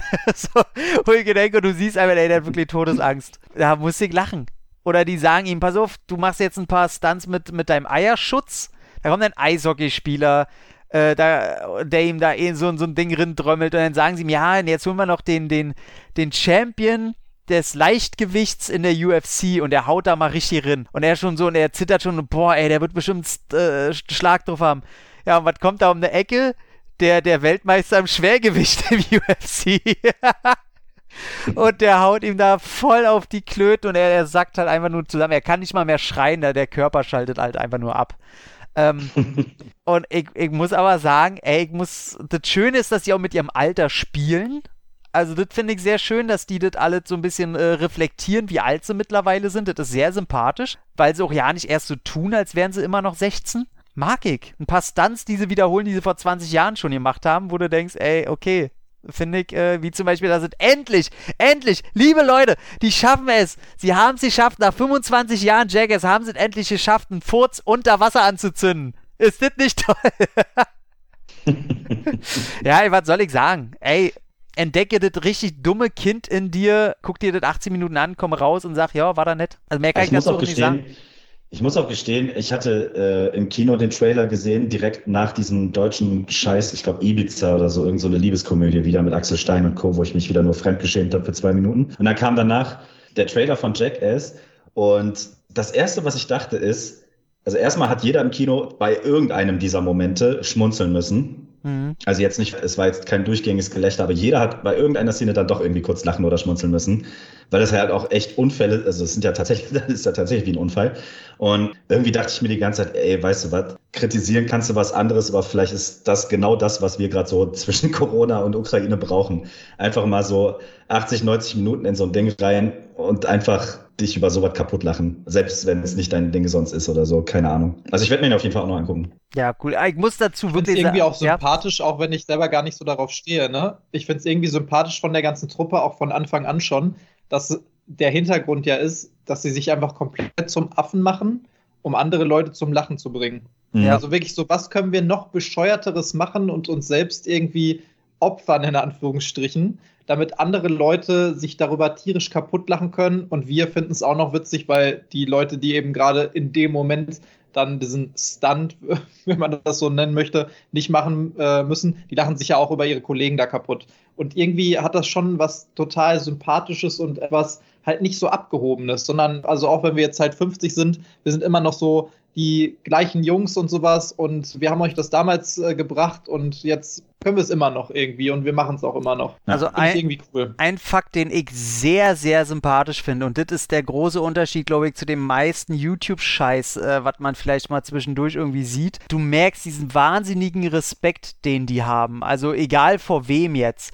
dass die keine äh, irgendwelche Leute mit reinziehen, die dabei jetzt nicht eigentlich involviert sind, dass sie keine Pranks äh, bei Leuten machen, die halt keine Ahnung haben, wann da abläuft jetzt. Da ist zum Beispiel eine kleine Szene, wo der, äh, es ist eine Kleinigkeit, aber die mag ich total. Ich meine, die sind ja auch sehr körperlich alle miteinander, ne? Ich meine, die Hälfte davon rennt ja dauernd immer mit äh, äh, raushängendem Schwanz darum. Aber sofern dann Skorpion mal vom Gesicht von der Dame äh, auf, die, auf die Brust fällt, äh, sagt er sofort, sie kriegt halt die Mega-Panik auf einmal und äh, nimm den da weg, nimm den weg und er, ey, ich kann nicht, ich muss dich erst um Erlaubnis fragen, ob ich da hinfassen darf. So, da merkst du, da merkst du total und du merkst, es war jetzt nicht irgendein konzipierter Satz, sondern da ist dieser Respekt da oder dass die, was wollte ich gerade noch sagen? Ach, real. Aber, oder dass, dass da eigentlich da passiert was und du kriegst mit nach und nach, die, die äh, sagen das öfter mal, dass die zum Beispiel auch alle Vegetarier sind. Das wird öfter mal Thema. Da merkst halt, dass sich der Zeitgeist auch gewandelt hat, dass die härtesten der härtesten, die jetzt irgendwelche krassen Stunts da machen und alles aushalten, ja nicht mehr die sind, die irgendwelche Fleischrinnen beißen und so, sondern die ganz offen dauernd auch sagen und damit auch regelrecht hausieren gehen, dass die alle Vegetarier sind. Finde ich super cool. Also es ist auch nochmal so ein Statement, weil natürlich hast du die ganzen Kloppis, die da sitzen, guck mal, der klemmt deinen Penis ein. so, diese Spastis hast du natürlich dabei. Aber das wissen die auch und dann wissen die auch, ey, da können wir Kleinigkeiten, ohne das auf die Nase zu binden, einfach auch mal zwischendurch erwähnen, dass wir hier alle Vegetarier sind. Finde ich super geil. Ja, das also rein von der Konstellation her lauf, würden die halt schon Gefahr laufen, mit so einem Konzept dann die Zielgruppe eher weißer Cis-Boomer äh, zu haben und dass die dann selber quasi gar nicht so drauf sind, macht es halt nochmal viel sympathischer. Ja, Ich glaube, das ist auch ja. tatsächlich eines der größten Probleme, die ich immer mit Jackass hatte, was du gerade sagtest, ist mir mal gerade so aufgefallen. Gar nicht Jackass an sich und diese Truppe an sich und das, was die halt da machen, sondern meistens eigentlich die Art von Fans, die da total drauf abgegangen ist innerhalb der letzten 30 Jahre, wo ich so mitbekommen habe, weil ich immer so das Negativbeispiel vor Augen geführt bekommen habe und mir immer dachte, boah, wenn solche asozialen Idioten darauf stehen, dann kann das irgendwie nichts Vernünftiges sein. So, weißt du, was ich meine? ja, komplett. Mhm. Und ich glaube, das ist das, das viel größere Problem, was ich immer damit hatte. Aber immer, wenn ich irgendwelche Interviews gesehen habe oder sowas, ne, oder irgendwie was mitbekommen habe, so rein von den Charakteren, also von den echten Charakteren und den Personen, dann fand ich die super sympathisch und hatte absolut gar nichts an denen auszusetzen. Also, Also ich weiß aber nicht, ob man das unbedingt im Kino gucken muss, weil, also außer du willst jetzt wirklich mit deiner Truppe halt, wie gesagt, Eskapismus Spaß haben und das ist natürlich der beste Ort. Aber rein von der Inszenierung ist es halt wirklich bei diesem Stil geblieben. Ne? Außer die ersten fünf Minuten, wie ihr sagt, wo ich sage, heilige Scheiße, ähm, ist das ganz normal wieder mit Handkamera gedreht und du guckst halt zu, wie die äh, irgendwelche kleinen Stunts und Blödeleien machen. Also mehr kommt da denn auch nicht. ja, so ein typisches Heimkino-Ding, ne? Also wirklich dieses MTV kommen, wir treffen uns mit zehn Leuten und dann gucken wir zu Hause irgendwo auf dem Fernseher MTV und snacken dabei und saufen dabei. Das kannst du wahrscheinlich im Kino nicht so gut durchführen, wie das jetzt irgendwo zu Hause könntest. Und dann ist das so, wie vielleicht einige Filme was verlieren, wenn du sie nicht im Kino guckst. Hier sogar noch was verloren geht, wenn du es im Kino guckst. Könnte passieren, ja. Damit äh, würde ich sagen, gehen wir wieder Reihe um. Micha, was hast du? Ich habe auf jeden Fall noch The Adam Project geguckt. Mhm. Kann man, also mir liegt nichts daran, jetzt länger über diesen Film zu sprechen, ehrlich gesagt. Ich habe ja schon erwähnt, ich habe Netflix abbestellt und habe seit ein paar Wochen und habe mir den bei einer Freundin angeguckt und ähm, weiß jetzt wieder, warum ich Netflix abbestellt habe. Ähm, der hat auch seine positiven Seiten auf jeden Fall. Man sieht, dass Ryan Reynolds und Zoe Saldana offensichtlich auch altern. Das ist schon mal ein positiver Effekt an dem Film. Ja. Und ähm, der zweite ist, dass sobald Mark Ruffalo ins Bild kommt, tatsächlich auch so, ja, also emotional hat er mich an ein, zwei Momenten dann doch so ein bisschen getriggert Mhm. äh, bei so Vater-Sohn-Geschichten. Alles drumherum ist unfassbar Konzeptformel 0815. Also die, die Effekte sind weichgespült, die Dialoge sind weich, die ganze, also ja, ähm, es ist so richtig, äh, oh, ich will jetzt gar nicht weit ausholen, es ist so richtig belanglos einfach. Äh, man kann Spaß damit haben, das ist so der, ja, ich, ich würde ja sagen, es ist der typische Netflix-Film, aber er läuft ja nun mal wirklich, es ist ja nur wirklich Netflix. Ähm, den kannst du so nach einem stressigen Abend so einfach locker weggucken. Du hast dann nichts gewonnen, deine Zeit aber auch nicht verloren, weil du ja offensichtlich nichts Besseres vorhattest. aber mehr ist es dann auch nicht. Und gemessen an den Geldern, die dafür meistens verpulvert werden, wie es äh, Tobi eben schon bei Moonfall gesagt hat, finde ich das langsam bedenklich. Aber gut, wer Ryan Reynolds mag, wird diesen Film nicht, nicht hassen, behaupte ich jetzt einfach mal. Aber auch der Humor hält sich zurück. Der, der stärkste ist tatsächlich sogar noch der kleine Junge, meiner Meinung nach. Ja, absolut. Aber ja, insgesamt, ja, eine, eine 5 von 10, würde ich jetzt mal. Eine, oder eine gut gemeinte 6 von 10 vielleicht. Ja, wurde eigentlich alle gesagt. Also ich muss auch sagen, der kleine Junge, der hat mich doch, ich muss sagen, also dafür, dass der Film so, ist einfach so scheißegal, ne? Ich, hab, ich äh, bin ja auch jemand, der äh, jetzt öfter mal bei, bei einem Kumpel ist und da äh, wir dann halt manchmal irgendwie Netflix anmachen oder so. Und er hat mir auch schon gesagt, ey, er würde mir auch den Code jetzt geben, dass ich nichts bezahlen muss. Ich habe gesagt, brauchst du mir nicht geben. Allein wenn ich Netflix schon mittlerweile lese, kriege ich schlechte Laune. Weil Netflix ist für mich einfach ein Paradebeispiel für einfach äh, nicht mal, doch, ey, für, für meinen Geschmack, ich will es nicht allgemein ausdrücken, für Scheiße. Also ich sag's ehrlich, ich vermisse es nicht seit anderthalb Monaten. Also. Ne, da kommt ja auch nichts, was einen interessiert. Also. Ja, es, es holen mich auch einfach alle anderen Streaming-Dienste dann mehr ab mit ihren Produktionen. Komplett, also. komplett. Also für mich ist Netflix einfach schon das RTL 2 der Streaming-Dienste. Das ist so. Ja komm, weg damit. Aber äh, ich muss auch sagen, ich finde dafür, dass äh, alle anderen Netflix-Filme sonst äh, Laternenfall ganz unten sind, muss ich sagen, hier hat mich der kleine Junge mega begeistert. Also ich habe mir den wahnsinnig gerne angeguckt, wie er probiert, Ryan Reynolds zu imitieren und er macht's super. Also ich mhm. rede nicht von sehr gut, ich rede wirklich von super. Ich finde den kleinen Bombe. Ähm, und zwischendurch ein paar äh, Töne wie, äh, im Drama-Aspekt ähm, des Films. Die haben einfach funktioniert, da kann man nicht sagen. Und wenn er da sein, sein äh, in Anführungszeichen, Lichtschwert auspackt und es mal eine coole Actionsequenz kommt, muss ich sagen, ja, ey, da hat der Film mal kurz zwei Minuten funktioniert. Aber wo ich Angst habe, ist ja, dass Sean Levy ist für mich auch so ein Nulpenregisseur. Ähm, der, da, dass der jetzt ja sehr viel mit äh, Ryan Reynolds zusammenarbeitet. Die haben schon Free Guy gemacht und der ist jetzt der neue Regisseur von Deadpool 3. Wo ich sage, ja, cool. Das habe ich Gott. auch gelesen und das finde ich gar nicht cool. Nee. Also, Free Guy, oh muss ich sagen, hat mir noch besser gefallen, weil einfach viel mehr passiert ist, irgendwie so zwischendurch, als jetzt äh, Adam Project. Bei Adam Project muss ich sagen, Micha und ich hatten uns gerade im Vorgespräch schon drüber unterhalten und wir hatten eins zu eins die gleiche Meinung. Also alles, was Micha gerade gesagt hat, kann ich sofort so unterschreiben. Ähm, aber Free Guy war da dann doch irgendwie noch mal ein bisschen unterhaltsamer, weil einfach mehr passiert ist. Also da hatte ich eher das Gefühl, dass sehr, sehr viele Ideen es in den Film geschafft haben, wo ich jetzt das Gefühl hatte bei Adam Project, dass man sehr, sehr viele Ideen, die man vielleicht gerne drin gehabt hätte, aufgrund dieses Konzeptkorsetts von Netflix äh, wieder rausgeschmissen hat und den Zuschauer so ein bisschen dazu degradiert hat, äh, ja, zu diesem Zuschauer, der, der wird das alles nicht verstehen, das ist ein bisschen zu viel für den, das wird den überfordern, auch diese ganzen Zeitreisekonzepte, die da mit drin sind, dass man bei vielen, wo man hätte sagen können, ja, so funktioniert das eigentlich alles physikalisch und sowas, gesagt hat, nee, nee, nee, die Sachen nehmen wir alle raus, das versteht der Zuschauer sowieso nicht. Wir sprechen zwei, dreimal an innerhalb der äh, Laufzeit des Films, wie das Ganze funktioniert vielleicht und den Rest, den lassen wir komplett raus, auch damit wir uns gar nicht irgendwie großartig verheddern vielleicht, weil mhm. wir auch alle Zeitreise ist immer komplex und da kannst du sehr, sehr schnell Dinge kaputt machen innerhalb der eigenen Logik. Aber gerade bei Deadpool finde ich, da sollte irgendwie, ja, weiß ich nicht.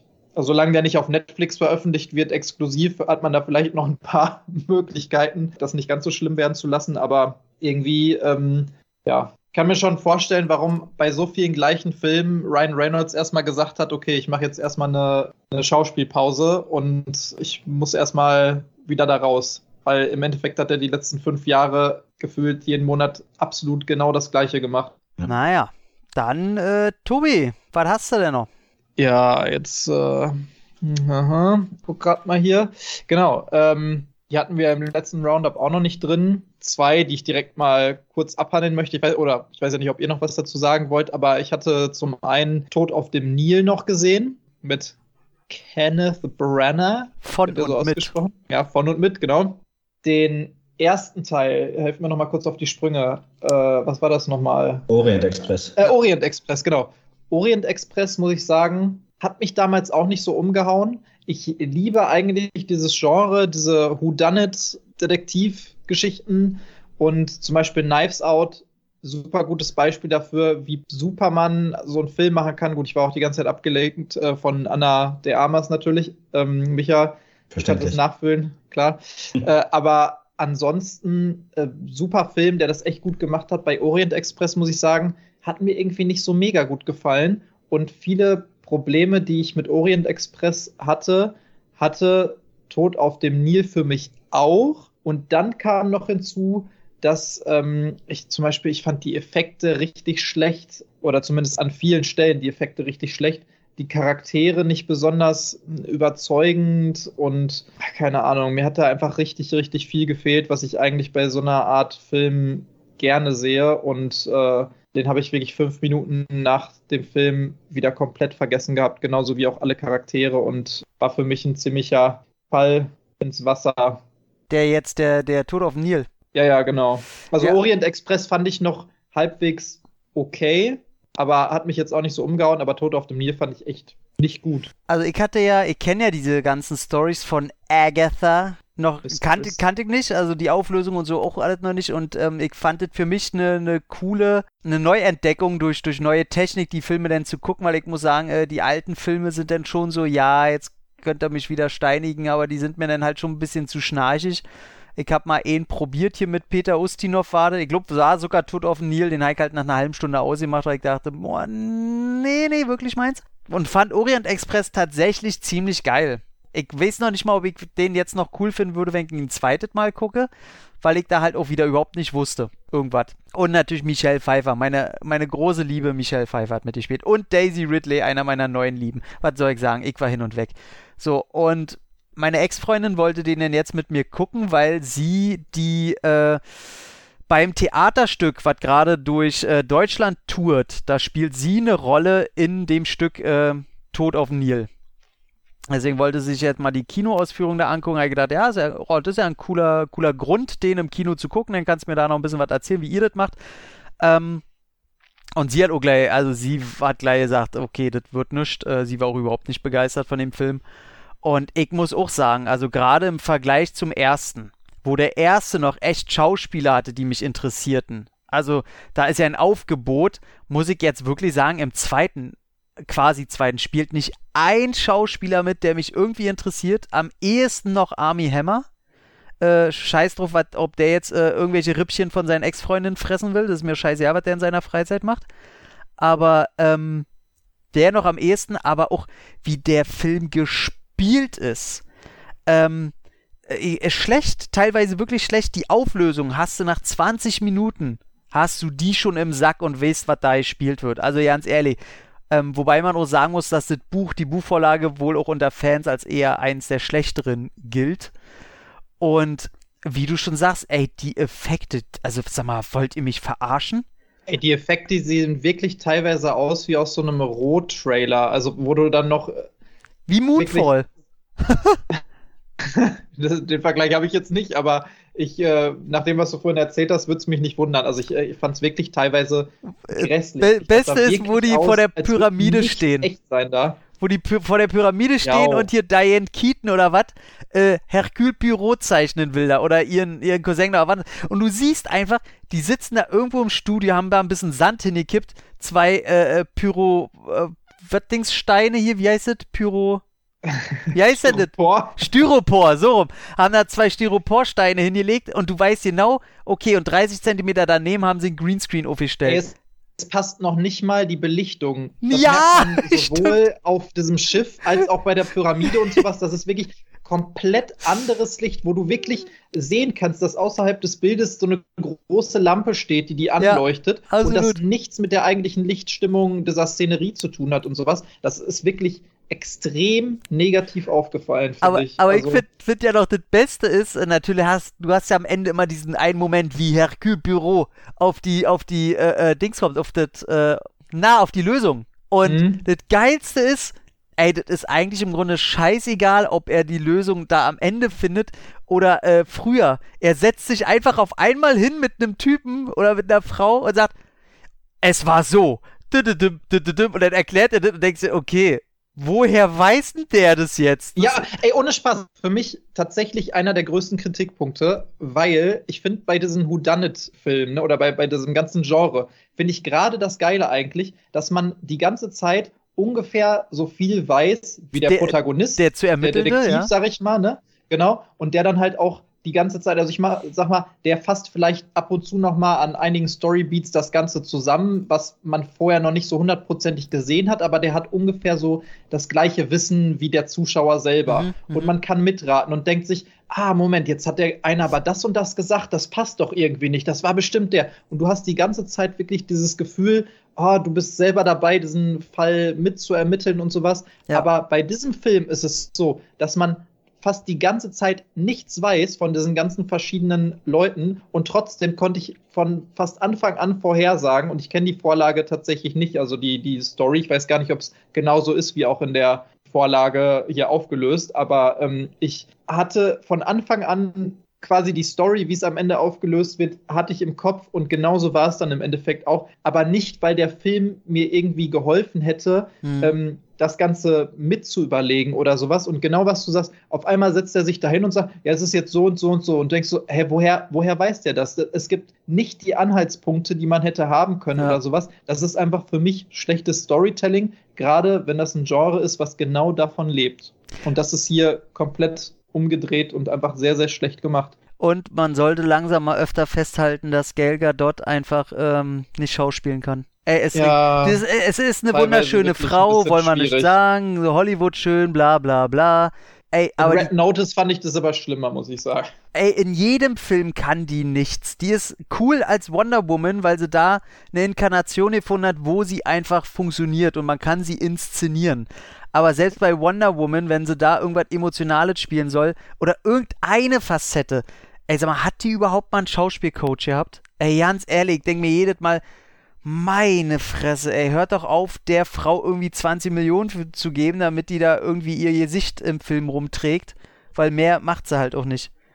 Also, Wer mir aber positiv noch, oder was heißt positiv, wer mir generell aufgefallen ist und was ich cool fand, ähm, war die, äh, wie heißt sie? Emma, Emma Mackey heißt die, glaube ich, ähm, die quasi diese eifersüchtige ex-beste Freundin von ihr spielt, aus Sex Education. Eine sehr, sehr Ja, coole, genau, eine coole Netflix-Serie. Und ich fand es cool, dass ich die mal irgendwo anders gesehen habe, weil die ist mir vorher noch nie aufgefallen in irgendeinem Film. Und vielleicht ist es auch ihre erste große Rolle abseits von äh, dieser Netflix-Serie Sex Education gewesen. Aber das fand ich eigentlich ganz cool. Ich finde, die sieht immer so ein bisschen aus wie ach, ich und Namen. Hier äh, Harley Quinn. Margot Ähm, Robbie. Ja, Margot Robbie in billig.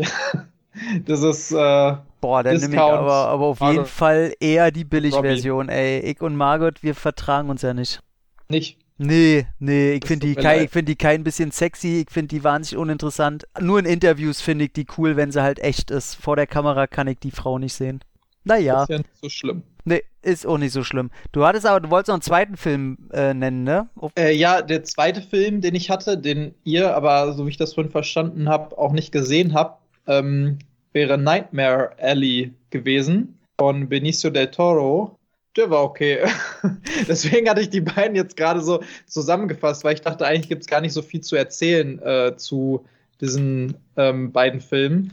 Nightmare Alley ist gar nicht so schlecht besetzt, ne? Bradley Cooper, Kate Blanchett, Rooney Mara, Willem Dafoe, Ron Perlman, also tatsächlich einige große Namen. Und was für mich so ein Del Toro-Film eigentlich ausmacht, ist halt dieses, ja, du hast so einen Mystery-Thriller, aber ähm, eine sehr cool gezeichnete Welt meistens mit so ein bisschen Fantasy auch noch äh, dabei.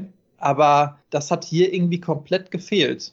Also im Endeffekt wird mehr oder weniger so eine die Story von ja, von so einem armen Schlucker erzählt, der sich irgendwie so ein bisschen nach oben gearbeitet hat durch so ein Talent, was er hat. Will gar nicht so viel zu, äh, dazu erzählen. Und es hat, ja, ich, ich will gar nicht sagen, einen krassen Twist am Ende, aber es ist eigentlich ganz cool, wie sich so ein bisschen der Kreis schließt, sag ich mal, innerhalb dieser ganzen Story und die Leute innerhalb des Films auch mehr oder weniger das bekommen, was sie verdienen, aber im Endeffekt auch total vorhersehbar. Also es war wirklich, das ist jetzt kein Spaß und ich will auch nicht sagen, oh, ich bin so krass, dass ich das vorhersagen kann, aber ich saß da und meine beiden Kumpels, mit denen ich da war ähm, in dem Film, die haben mir sofort zugestimmt und haben gesagt, ja, ja, wird wahrscheinlich so sein. Und am Ende war es auch so. Ich habe nach fünf Minuten oder so, also das ist zehn Minuten gewesen sein, ich weiß nicht genau, wann die Stelle kam in dem Film, aber wirklich nach sehr, sehr kurzer Zeit habe ich eins zu eins die Endszene beschreiben können. Zum Thema, wenn man den Film gesehen hat, weiß man, was ich damit meine, mit äh, da schließt sich der Kreis. Und zwischendurch gibt es dann nochmal so eine Szene zwischen Bradley Cooper und äh, Willem Dafoe, wo er, ihm so ein bisschen was erklärt. Und ich habe gesagt, eins zu eins habe ich die Szene beschrieben und ich konnte sogar eins zu eins den Dialog, den die am Ende führen, habe ich vorher gesagt. Also wirklich, dann sagt der das und dann sagt der genau das und dann sagt der das und dann ist eine kurze Pause und dann sagt er noch das Wort und dann kommt äh, der Abspann. Und es war eins zu eins genau das Gleiche. Und das zeigt für mich, wie konzeptartig und vorhersehbar dieser Film ist. Und es lag, glaube ich, nicht an mir, weil, wie gesagt, meine beiden Kumpels, die mit dabei waren, die haben im Endeffekt gesagt, ja, ja, wahrscheinlich wird es genauso sein. Und am Ende war es genauso. Also es ist, der, der Film hat mich rein von der Story her, fand ich den okay. Der war aber viel zu lang. Der hat mich echt auch ein bisschen gelangweilt zwischendurch. Und da war einfach nichts großartig Besonderes drin. Zwischendurch war der ein bisschen brutal an der einen oder anderen Stelle. Und das war vielleicht noch was, wo ich mir dachte, oh, das schockt mich jetzt nicht, aber das überrascht mich so ein bisschen. Aber ansonsten kann man sich den echt sparen, würde ich sagen. Ja, also mich interessiert er überhaupt ja nicht. Also ich, ich wüsste nicht mal ansatzweise, wie man mir den schmackhaft machen will, dass ich sage, na vielleicht gucke ich den ja doch. Da spielt keiner mit, der mich interessiert, außer Willem Dafoe, der bestimmt wieder nur seine, seine Nebenrolle da irgendwie hat. Ähm, mit dem Regisseur komme ich irgendwie nicht so richtig klar. Ich finde Thema langweilig. Ähm, ich habe den Trailer sogar schon nach 20 Sekunden ausgemacht, weil ich den so dröge fand. Ähm, Nö. Der kommt, der wird das nicht auf meine Liste schaffen. Der Trailer war auch nicht so besonders. Im Endeffekt habe ich mir den auch nur angeguckt, weil, ähm, ja, wir hatten das Thema schon am Anfang.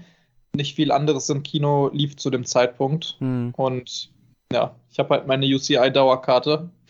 Die will ja auch benutzt werden. Ah ja, Micha, willst du noch irgendwas dazu sagen?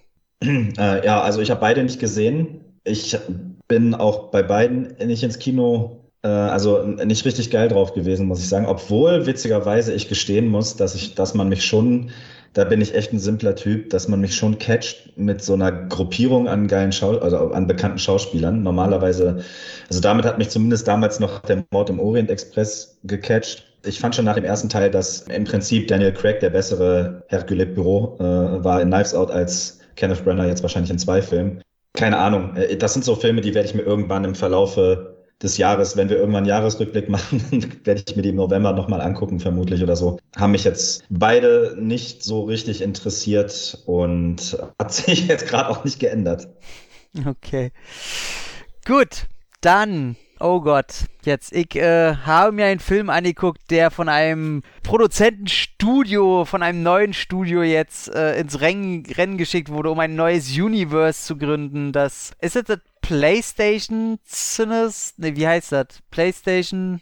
Wie heißt denn dieses Studio? Was ihr, was, Sony? Diese Sony PlayStation Studio, wie heißt denn das? Das habe ich mich auch gefragt, ob das jedes Mal so ist, also am ja, Anfang ja. des ja, Films, da hat man ja dieses diese ganzen PlayStation-Logos gesehen, ob das jedes Mal so war bei Sony oder beziehungsweise bei Nee, nee, anderen Filmen. ist jetzt neu. Auch, wahrscheinlich gab es noch gar keinen Film, der auf einem PlayStation-exklusiven Franchise basierte vorher, ne? Nee, nee, ist jetzt neu und Uncharted ist auch der erste und es sollen jetzt noch viele folgen und es ist dann immer der, das Intro wie bei den Marvel-Dingern. Gibt es denn da schon kommt. irgendwelche Namen zu den Franchises oder jetzt erstmal Ähm, nur Uncharted ich 2 weiß und 3 wahrscheinlich? nicht, ob sie bei, äh, äh, jetzt wird ja hier, wie, oh Mann, wie heißt denn hier Kratos? God of War? Bei God of War. wird ja gerade produziert. Ähm, ob, Ach, echt? ob die da mit drin hängen? Ne, als, äh, kommt, da, kommt es als Serie, kommt es, ne? Ja, als äh, sech, Ah, okay. sechsteilige Serie kommt das Ding.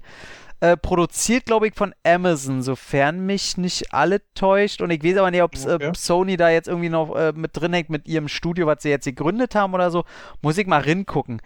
Ähm, auf jeden Fall, genau, Uncharted habe ich mir angeguckt. Ähm, hab von den Spielen eins gezockt. Ähm, jetzt werden mich auch wieder alle schlagen. Ich fand den ersten Teil toll, hab den zweiten angefangen und nach zwei, drei Stunden äh, aufgehört, weil mir das dann schon zu sehr äh, übertriebener Film war, wo der erste noch ein bisschen geerdeter war. Ähm, ja, ey, was soll ich sagen? Das war dieser Film, da bin ich rinnegegangen. Und nach 10, 15 Minuten war ich einfach nur noch müde von, von der. Oh, der ist, der ist nicht mal so, dass ich sage, der ist besonders scheiße, aber der hat, der ist so rund gelutscht, wie das überhaupt nur rund gelutscht sein kann. Also, ähm, ey, da, das ist, weiß ich nicht. Ey, sel selbst die mit Nicolas Cage hier, Geheimnis der verschwundenen irgendwas, wie hießen die? Verschwundene Buch war der zweite Teil, oder? Äh, das, das Vermächtnis der Tempelritter. Vermächtnis Tempelritter, die finde ich sogar nochmal geiler. Von Indiana Jones will ich ja nicht erst. Cool. Indiana Jones will ich ja nicht sagen. Also, da darf Uncharted darf nicht mal im Schatten von Indiana Jones stehen. Also zumindest nicht die Filme. Auf keinen Fall. Ähm, ich fand auch den, selbst den neuesten Tomb Raider hier mit Alicia Vikander fand ich nochmal ein kleines Stück besser als diesen Uncharted jetzt. Ähm, Schlägt aber in die gleiche Bresche so ein bisschen, ne? Nur mit cooleren Hauptda oder einer cooleren Hauptdarstellerin. Ja, und ein bisschen dreckigerer Action. Ja, stimmt. Ähm, die hat zwar auch Quatsch drinne und wirkt dann leider an den falschen Stellen auch zu rundgelutscht, aber hat wenigstens noch merkbare Kanten hier und da. Äh, was Uncharted überhaupt nicht hat. Also ich sage nicht, dass ja. hier und da ein Spruch nicht auch mal witzig ist. Aber mein größtes Problem fängt ja schon an, ähm, also erstmal, wenn die mir hier Berlin als äh, New York da irgendwie verkaufen wollen, ne, dann sage ich ja auch schon, Leute, Leute, hört mal auf, ihr kennt die Ecke da hinten. So, das ist ganz bestimmt nicht New York. Ähm, und wenn ihr euch nicht mal Mühe gibt, irgendwelche Nummernschilder, Straßenschilder oder irgendwelche Läden, die deutsche Namen haben, auszutauschen, ey, dann fickt euch mal eine Runde. Dann muss ich. War schon aufgefallen, was äh, direkt als das Who's Who der deutschen Berliner Stuntszene äh, mhm. einfach durchgängig verprügelt wurde, gerade in dieser Szene, wo da diese ähm, Auktion war. Genau. Und jedes Gesicht kannte man, weil das halt wirklich irgendwelche Leute aus der, der deutschen Stunt-Szene sind, die da in Berlin alle ansässig sind. Und ab da wusstest du, okay. Komplett. Komplett Berlin, an ja. jeder Ecke, genau wie du sagst. Also Verstehe ich dann auch nicht. Und die geben sich auch keine Mühe dazu zu verheimlichen. Nee, gar nicht. Und das kotzt mich halt so an. Und das äh, zeigt mir mal wieder, Ruben Fleischer ist einfach meine neue Nemesis. Dieser Typ hat jetzt schon das zweite Franchise bekommen, eine zweite große Franchise. Der hat so ansonsten noch Venom gemacht, eins und zwei. Und äh, Zombieland. Und äh, wo, wo er bei Zombieland da sagt, okay, den finde ich wahrscheinlich nur kacke, weil ich mit Zombies nichts anfangen kann. Aber Venom, richtiger Rotz und Uncharted, auch so seelenlose ja, Kacke. Ähm, wo ich sage, ich sehe da auch kein Nathan Drake und kein Sullivan. Ähm, ich sehe Absolut da, ich sehe da Tom Holland und Mark Wahlberg. Und Mark Wahlberg ist dauer angepisst wahrscheinlich, weil er eigentlich mal für die Hauptrolle angesehen war, mittlerweile aber zu alt war. Ähm, er spielt sich aber auch komplett selbst. Tom Holland irgendwie auch, wobei Tom Holland natürlich noch ein Sympath ist irgendwie. Also ich mag Tom Holland total. Ja. Ähm, und wie gesagt, er spielt sich auch selber, finde ich aber auch nicht schlimm hat nur absolut gar nichts mit Nathan Drake zu tun. Wirklich nichts. Null. Also auch nicht mal, dass man jetzt sagen kann, ja, eher in jungen Jahren. Nee, aber da, da spüre ich den Nathan Drake nicht. Auch der, den er nee, später werden soll. Nur weil ich mich wie, also selbst wenn ich mir hier einen Latex-Catsuit anziehe, bin ich unordentlich Catwoman. Also ganz ehrlich, fand ich alles nicht cool natürlich funktioniert's, weil die Witze und Tom Hollands Charisma, das passt ja. Das, ist, das würde man auch lustig finden, egal ob da jetzt Uncharted draufsteht oder nicht. Genau das ist der Punkt. Es wäre sogar noch besser, wenn da nicht Uncharted draufstehen würde, weil dann hätte man nämlich nicht viel davon erwartet und auch nicht irgendwelche Ansprüche an diesen Film, sondern es wäre einfach nur, haha, ein witziger Abenteuer. Äh, Film, ja, so ein Adventure-Ding, ne, im, angelehnt an Indiana Jones, sag ich mhm. mal, äh, nur halt mit einem jüngeren Tom Holland und einem älteren Mark Wahlberg. Aber dadurch, dass eben der Name da drauf geklatscht ist, erwartet man eben extrem was, also Uncharted. Und im Endeffekt ist Nathan Drake der Spiele Indiana Jones. Könnte man so sagen. Ja, und also einige Spiele davon auch gesehen. Also ich habe nicht alles selber gespielt, sondern habe mir auch Let's Plays angeguckt, einfach weil ich die Story und die Inszenierung sehr, sehr cool fand. Und davon merkt man halt gar nichts mehr in diesem Film. Das war schon damals der Kritikpunkt, als man ähm, veröffentlicht hatte, dass jetzt der Cast eben aus Tom Holland und dann später kam, glaube ich, noch Mark Warburg dazu oder andersrum äh, besteht und da war schon die berechtigte Kritik sehr, sehr laut. Und es ist halt genau das geworden, was man davon erwartet hat. Also, genau wie du hm. voran, vorhin am Anfang gesagt hast, es soll jetzt nicht heißen, dass das ein kompletter Drecksfilm ist, der komplett scheiße ist. Aber er ist halt recht belanglos und hat absolut nichts mit Uncharted zu tun. Na, und da steckt halt keine Liebe drin, ne? Wenn du weißt, äh, wie. Das ist ja also für, für äh, Sony-Jünger oder äh, Konsolenspieler. Ähm, ist halt Uncharted eine heilige Kuh. Und da Ja. kannst du nicht so seelenlos rangehen. Ich meine, das ist allein schon, ich meine, die Entscheidung zu machen, okay, wir wollen ein Prequel machen, wo er noch jung ist, finde ich nicht verkehrt, wenn du einen Tom Holland kriegen kannst, weil dann kannst du sagen, wir können uns ja dahin arbeiten. Ist ja gar nicht mal die schlechteste Idee. Aber wenn sie schon damit kommen, warum müssen sie denn trotzdem aus den Spielen die Story aus Teil 1 und 2 zusammenmischen, aber dann noch Action-Szenen aus Teil 3 reinhauen, wo du dir denkst, Leute, habt ihr verstanden, worum es hier geht? Erzählt doch einfach was eigenes. Es ist doch okay, weil die Prämisse, du hast ein Abenteuer, du kannst erzählen, was du willst. Du musst jetzt nicht äh, Fanservice kannst du auch machen, indem du ähnliche Szenen vielleicht reinbaust oder hier mal äh, eine Szene, die genauso ähnlich aufgebaut ist wie in irgendeinem Spiel. Du musst nicht ganze Szenen kopieren und dennoch noch irgendwie aus anderen teilen.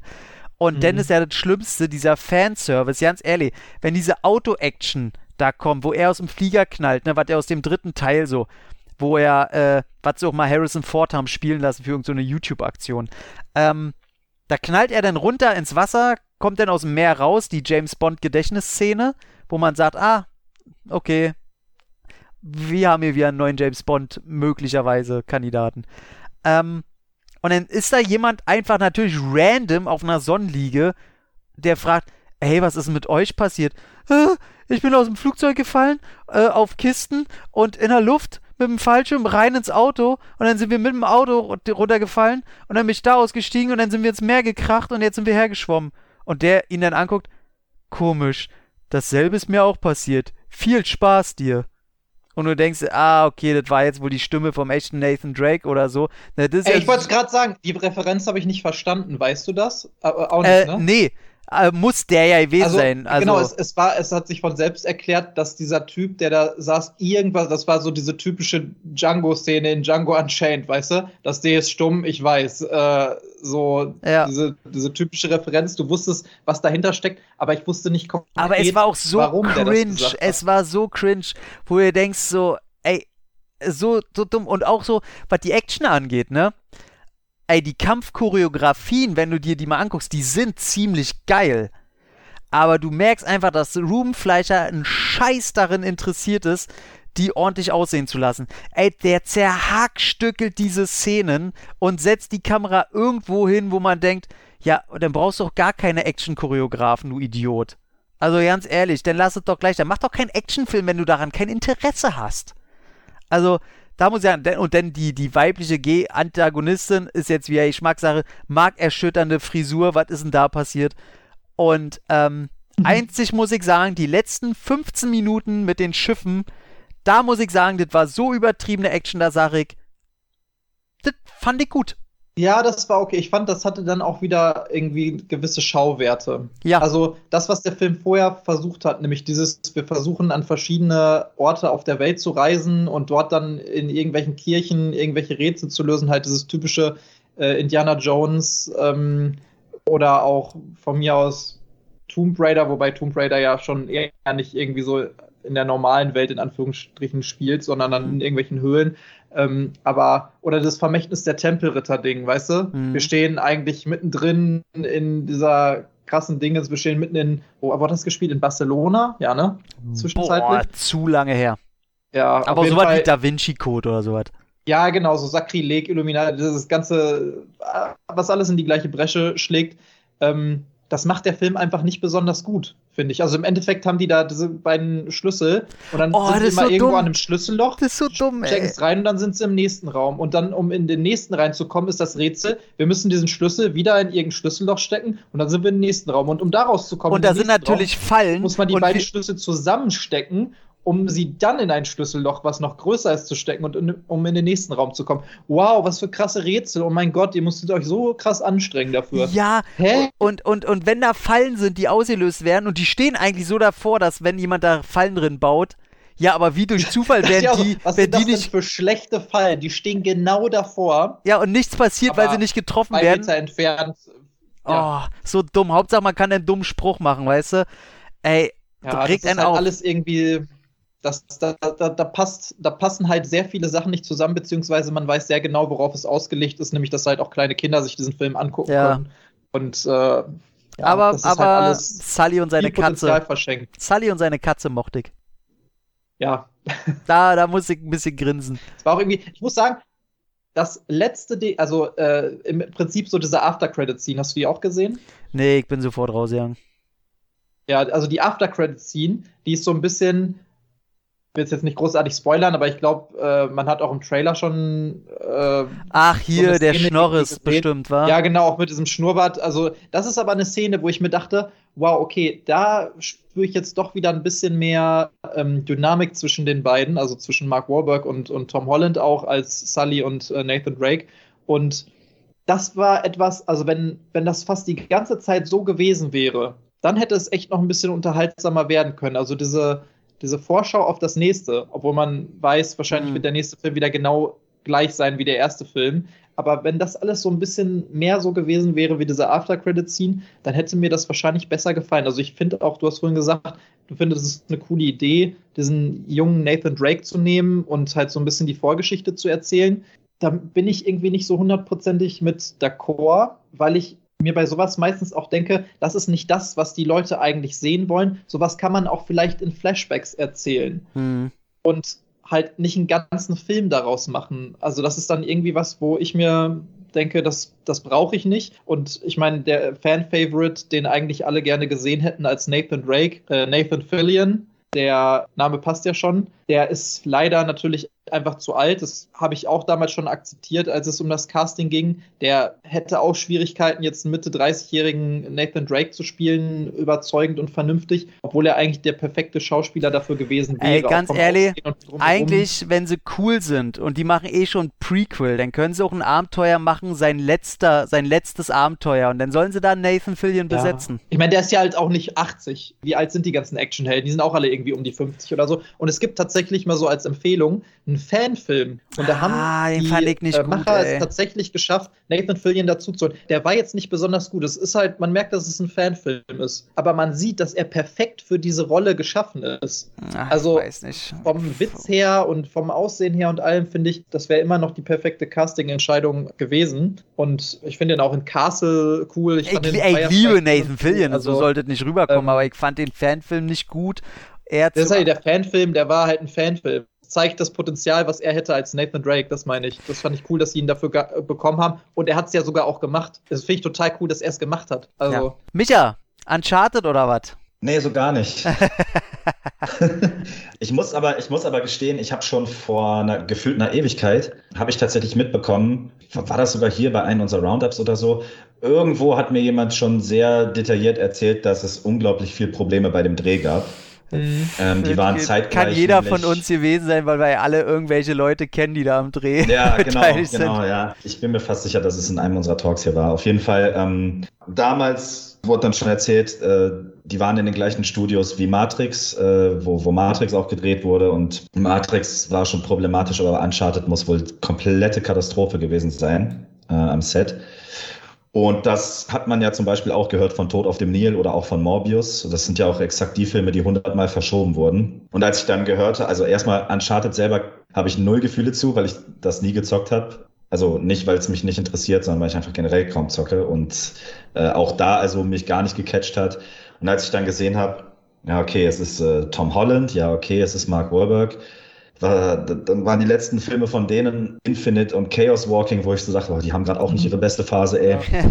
und Ruben Fleischer, ich spreche ihn jetzt mal Deutsch aus, also ich denke mal, er heißt Ruben Fleischer, äh, als Regisseur. Also Ich dem traue ich nichts schlecht. zu. Dem traue ich gar nichts zu, dem Mann. und viel mehr kann ich dazu nicht sagen, ehrlich gesagt. Ich soll sagen, wo du das gerade sagtest, hier Schwierigkeiten bei der Produktion. Wann wurde der Film angekündigt? Das ist doch schon über zehn Jahre her oder sowas, ne? Also das Mhm. war doch wirklich so ein Ding, die haben den angekündigt, boah, bald kommt ein Film und normalerweise nach so einer Ankündigung dauert es vielleicht so plus minus drei Jahre, bis dann sowas kommt, wenn alles normal Ja, läuft. das weil ist wie, wie damals auch mit Warcraft. Das, das hat sich Jahre. Ja, genau, das ist ja auch, ich meine, weiß man auch, da gibt es auch viele Probleme so lizenzrechtlich, weil einfach super viele da auch involviert sind und was zu sagen haben. Ne? Das Entwicklerstudio hat dann auch noch irgendwelche Mitspracherechte, aber auch eben das Produktionsstudio. Dann müssen teilweise eben eigene Produktionsstudios wie hier anscheinend auch erstmal gegründet werden, damit man dann doch alles in einer Hand hat und solche Geschichten. Aber ähm, ich kann mich einfach daran erinnern, dass es unendlich lange her ist, dass es angekündigt wurde. und dann immer wieder verschoben wurde und dann kam auf einmal wieder zwei Jahre gar nichts Neues, dann wurde Tom Holland irgendwie dafür verpflichtet oder es gab Gerüchte, dann fanden es alle scheiße, dann kam wieder zwei Jahre nichts. Also äh, da merkt man ja schon, irgendwas hat dann nicht so hundertprozentig gepasst und hm. das, ja, das zeigt sich dann auch ja, leider, ja. Ah, gut. Wollen wir uns damit nicht weiter aufhalten und hoffen einfach mal, dass ein Regiewechsel beim zweiten Teil kommt. Wobei ich das nicht glaube, genauso wie Venom hat der, der jetzt äh, ziemlich erfolgreich, hat an den Kinokassen schon längst äh, seine schwarzen Zahlen geschrieben äh, bei 120 Millionen. Der ist jetzt, glaube ich, bei 280 Einspiel. Naja. Oh Mann. Herzlichen Glückwunsch, Room Fleischer, für eine Karriere. Ähm, naja. Ich halt mal hier Batman, lass ich mal zum Schluss, ne? Das große ja. Flaggschiff lassen wir zum. Dann hätte ich bloß noch einen Film Streaming, äh, Texas Chainsaw Massacre. Habe ich geguckt und äh, hab dem, oder habe ich mich so drauf gefreut, weil äh, typisch Netflix, ich auch ja nicht mitgekriegt habe, okay, ich weiß, da sollte irgendwann mal was kommen, aber keine Ahnung, auf einmal hieße du, äh, der kommt heute bei Netflix raus. Ich so, yes! Ich habe ja äh, früher Schluss und äh, lade gleich mal einen Freund ein, der auch ein paar von den Filmen gesehen hat. Ähm, ich habe die Vorgänger alle gesehen und äh, kann mich selbst durch die äh, komische Timeline, die habt ja mittlerweile drei Timelines innerhalb dieser Filme, ähm, sehe da sogar durch und habe die alle ziemlich auf dem Schirm und finde die alle irgendwie sehr interessant, wobei natürlich das Original, der erste einfach, äh, der hat noch, der hat echte Wut im Bauch und das merkst du auch. Ähm, und die ganzen äh, Drehumstände und so, das war natürlich alle sehr einzigartig, was da abgeliefert wurde. Und äh, ja, mit der bekannteste Horror-Terror-Film der 70er und äh, mag den und hab äh, für das Franchise irgendwie was übrig. Und dann kam der jetzt raus. Und ähm, hab den geguckt hier mit dem Kumpel und mein Kumpel fand den halt überhaupt nicht gut. Ne? Also, und das hat dann irgendwie angesteckt. Dann fängst du irgendwie an, an jeden, allen Kleinigkeiten zu meckern und äh, warum das da und das ist scheiße und das ist kacke und lalalala. Und dann äh, haben wir den geguckt und fanden den irgendwie, ich glaube, ich hab, wurde angesteckt von ihm, hab dann nur gesagt, ey, ich finde den, oh Mann, der ist so kacke, ey, und an allem rumgemeckert. Und dann gehe ich ins Netz und sehe, wie meine Bubble den alle richtig abfeiern oder wenigstens gut finden. Und dann hab ich gedacht, was zur Hölle? Und dann habe ich mir gedacht, ey, pass auf, der hält ja nicht lange, der hält ja nur wirklich reine Spielzeit. Ist der, glaube ich, bei, wie nicht, 77 Minuten, 78 Minuten, irgendwie sowas. Und dann habe ich gedacht, ey, ich zieh mir den jetzt nochmal rein. Und fand den beim zweiten Mal unter diversen Aspekten, die ich mir dann noch angelesen hatte, bei irgendwelchen langen Reviews, die sich mit dem Film äh, mehr auseinandergesetzt haben als ich schon, sind mir manche Sachen aufgefallen, die mir beim ersten Mal gucken auf jeden Fall nicht aufgefallen sind. Bestimmte Story-Elemente, bestimmte Kleinigkeiten, an denen ich rumgemeckert habe, die ich mir dann erklären konnte und fand den dann okay. Und dann habe ich gesagt, ach fuck it. Und dann habe ich den nochmal im Original geguckt. Ähm, also dreimal hintereinander denn und fand den beim dritten Mal, muss ich sagen, der hat so, der hat seine Fehler, aber innerhalb seines Genres und für die Zielgruppe und vor allem für das Franchise muss ich halt echt sagen, äh, musste ich meine erste Meinung revidieren und finde, dass der ganz schön viel richtig macht. Und äh, scheiß auf Logiklöcher, scheiß auf bestimmte Charaktermomente, die keinen Sinn machen und dumm sind. Aber den Rest bedient der schon ziemlich geil, muss ich zugeben. Ihr den hier guckt? Ne. Ach so, du hattest Aber ihn gar äh, nicht gesehen. Ich dachte, Micha, dass du ihn gesehen hattest. Nee, nee, ich, ich habe ihn auf der Liste. Ähm, den wollte ich mir jetzt demnächst geben, aber ich, ich habe mich noch nicht überwinden können. Aber ja, anschauen wollte ich mir den auf jeden Fall, weil das ist irgendwie so eine dieser Reihen. Ich würde jetzt nicht sagen, dass ich großer Fan davon bin, aber zumindest gab es so ein, zwei davon, die mir damals schon gut gefallen haben. Okay, welche, ah. welche findest du gut? Ah, ich glaube, der erste, der mich so richtig abgeholt hat, das mag aber am Alter und so. Also, das Original war nicht der erste, den ich geguckt habe, zum Beispiel. Mhm. Ich glaube, der erste, der mich damals ganz gut abgeholt hat, war der, wo, glaube ich, Michael Bay auch produziert hatte. Das ah, Remake vom ersten war das denn? Ich glaube, ja, genau. 2000, irgendwann Anfang der 2000er war mhm. der auf jeden Fall. Aber der, hatte, der war noch so zumindest sehr schön in Grautönen, dreckig, sch schnodderig so. So, so met metallisch auch so ein bisschen. Mhm, genau, das, das mochte ich, das passte irgendwie ganz gut. Und ich glaube, dass den anderen, den ich geguckt habe, der hieß The Beginning. Den fand ich sogar noch einen Ticken besser, aber mhm. das ist zu lange her. Ich kann mich nicht wirklich dran erinnern. Ist tatsächlich in dieselbe Timeline. Das war denn das Prequel zu dem von Michael Bay. Ah ja, okay. Da, ich glaube, die hatten auch relativ ähnliche Schriftzüge und sowas. Ja, genau. Ich glaube, mhm. der war mhm. von Jonathan Hensley, kann das sein? Ähm, genau, ich hätte ja gedacht, dass du den mit Alexandra Daddario geguckt hast, wo sie noch keiner kannte Ähm, Hallöchen. Jetzt werde ich ihn mir angucken. der, da der, kann ich mich auch wieder einschalten. Das ist der äh, Texas Chainsaw 3D, ähm, der quasi zum ersten Mal äh, die Story erfahren hat, dass er ein Sequel zum Originalfilm dann ist. Also ein verspätetes Sequel quasi. Und da kannte sie noch keiner. Und sie, äh, ich sag mal so, enges Top, bauchfrei, enge Hose, stahlblaue Augen, äh, schwarze Haare. Und sie ist das äh, auch der Hauptdarstellerin. Ja, dann äh, muss ich, glaube ich, mal so eine Texas Chainsaw-Nacht äh, Ja, über mich ergehen lassen. ja. Chainsaw Nacht nur mit dem Film. Ja, Ähm, das war aber, das war, da muss ich aber sagen, das war so eine Zeit, meistens hat mich das abgeschreckt, wenn irgend so ein Franchise äh, wiederbelebt wurde und da 3D am Ende stand. Das war so, glaube ich, 100 Pro war das dieselbe Zeit auch mit Piranha 3D und Ja, ja, war, ich, war, 3D. war auch das Ding, ja. ja.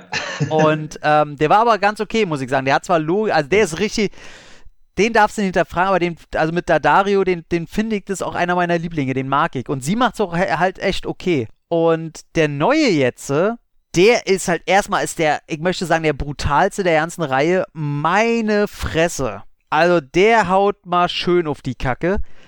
Dann hast du ein Leatherface, der eigentlich 70 sein müsste. Und man hat ja im Vornherein in der Vorproduktion immer so gesagt, ja, die wollen sich so ein bisschen wahrscheinlich storymäßig an Old Man Logan erinnern. Du hast jetzt einen alten Leatherface, der nochmal äh, im, im Alter irgendwie, ja, am Arsch die Räuber, ey.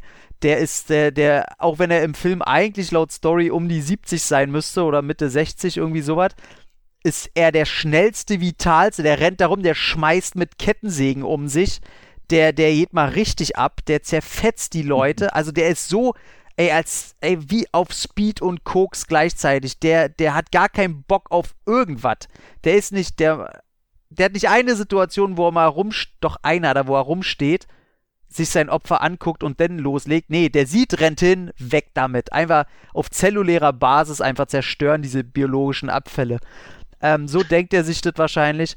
Ähm, was ich ganz cool finde, ist, dass die, ähm, die Opfer ähm, anders sind, als man das gewohnt sind. Also man darf sich schon fragen, ähm, ist es so cool, dass die da sind und was sie machen? Und ähm, eigentlich ja schon, aber aus den falschen Bewegmotiven.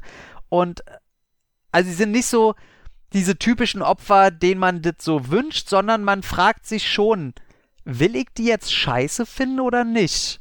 Und das fand ich ganz cool, dass mit Klischees gespielt wird. Die kommen da rein als Städter. Dann kommen natürlich die, die Polizisten, die, die Hinterlandbullen, die sie gleich anhalten. Ey, aber das sind ganz normale Polizisten, die wunderbar ihren Job machen, so. Wo du denkst, ja, ey, die haben jetzt mal kurz da äh, was falsch gemacht und die entschuldigen sich dann aber auch dafür. Und das ist eine ganz normale Szene. Du merkst, ey, sind da alle völlig normal. und das fand ich sehr schön.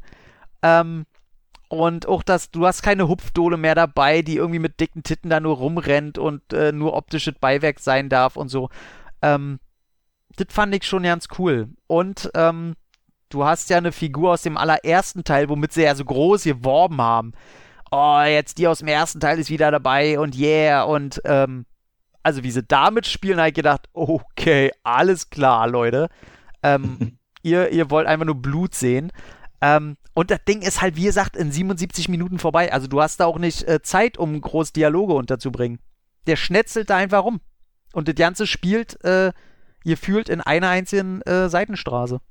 Das finde ich zum Beispiel ganz interessant, weil ja, glaube ich, auch der, ah, wie heißt er denn, der auch Evil Dead ähm, Al Alvarez, hat. Feder Äh, Alvarez. genau. Genau, der steckt da ja auch irgendwie drin, ne? Also Der ich da- glaub der er das Ding- der das Ding produziert und der hat auch Ja. die, die reine Optik ist original wie beim Evil Dead Remake. Ah, dann könnte mir das gefallen, weil das fand ich tatsächlich ziemlich stabil. Ja.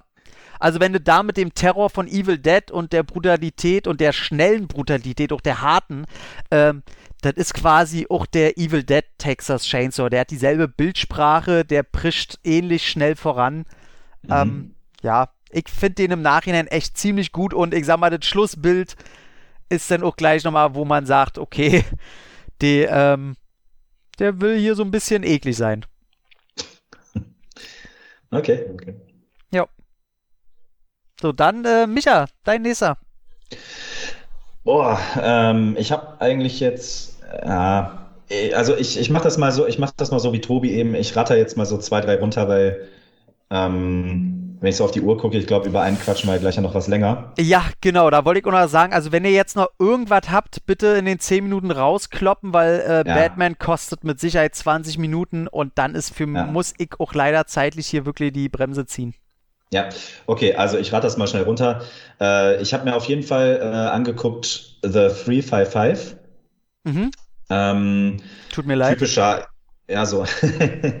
ich fand ihn nicht so schlecht wie die Masse, äh, muss ich dazu sagen, weil ich fand zumindest, dass, wenn es mal Action gab, es gibt erschreckend wenig Action in diesem Film, ähm, dann fand ich die zumindest nicht so ganz kacke. Allerdings haben diese fünf ähm, äh, Darstellerinnen einfach gar keine Chemie miteinander. Tatsächlich ist, äh, sticht für mich da Penelope Cruz noch am meisten heraus und die macht am wenigsten. Spielt da nicht auch Lupita Nyong'o mit? Ja, ja, Lupita Nyong'o, ah, Jess Jessica Chastain, aka mach bitte nie wieder einen Actionfilm in deiner Karriere, Diane Kruger und dann natürlich, da sind wir wieder bei meinem Thema, muss natürlich eine Chinesin dabei sein, Fan Bingbing. Oh krass, ähm, echt, die äh, ist wieder äh, von der schwarzen Liste runter? Ja, offensichtlich ist die zumindest in diesem Film wieder mit drin, stellvertretend für China. Hm. Was ich auch schon. Der, der Film war seiner Zeit voraus. Also Top-Agentinnen aus allen möglichen Ländern, aus denen man so eben Geheimdienste kennt, außer Russland. Ähm, Ja, keine Ahnung. Also die Twists sind für mich keine Twists und das ist auch so ein Film, den man einfach so locker weggucken kann. Aber ich fand ihn jetzt nicht so schlimm, wie er dann von vielen geschrieben wurde. Also ich habe da teilweise Sachen gelesen, wie äh, in, in, den 90ern hätte man den Film noch Milf Squad genannt und äh, wow. anders beworben. Ja, ähm, also ich fand ihn wirklich nicht so schlecht. Ich fand wirklich äh, gerade Diane Kruger und Penelope Cruz echt noch ganz witzig. Lupita Nyong'o hat echt kaum Chancen, sich zu zeigen, muss man dazu Scheiße, sagen. Ey, die finde ich ja Das ist das so Problem. Auch ein die, Ich finde die mega. Ja. Ich finde die mega. Die hat wirklich leider kaum Zeit, sich zu zeigen. Und ja, Jessica Chastain, ey, gebt, gebt ihr Dramen, aber gebt ihr bloß nicht nochmal einen Actionfilm. Die also, ich auch schon wieder völlig vergessen, dass es diese Frau noch gibt. Ja, ja. Die, ist, die schwört bei mir immer irgendwo zwischen Bryce Dallas Howard und Amy Adams. Ja, genau, richtig. Ja, die hat auch mal gute Sachen gemacht, aber ne, The Help zum Beispiel oder all die anderen, diese, die mir diese gar nicht po einfallen. Diese, po diese Poker-Drama hier.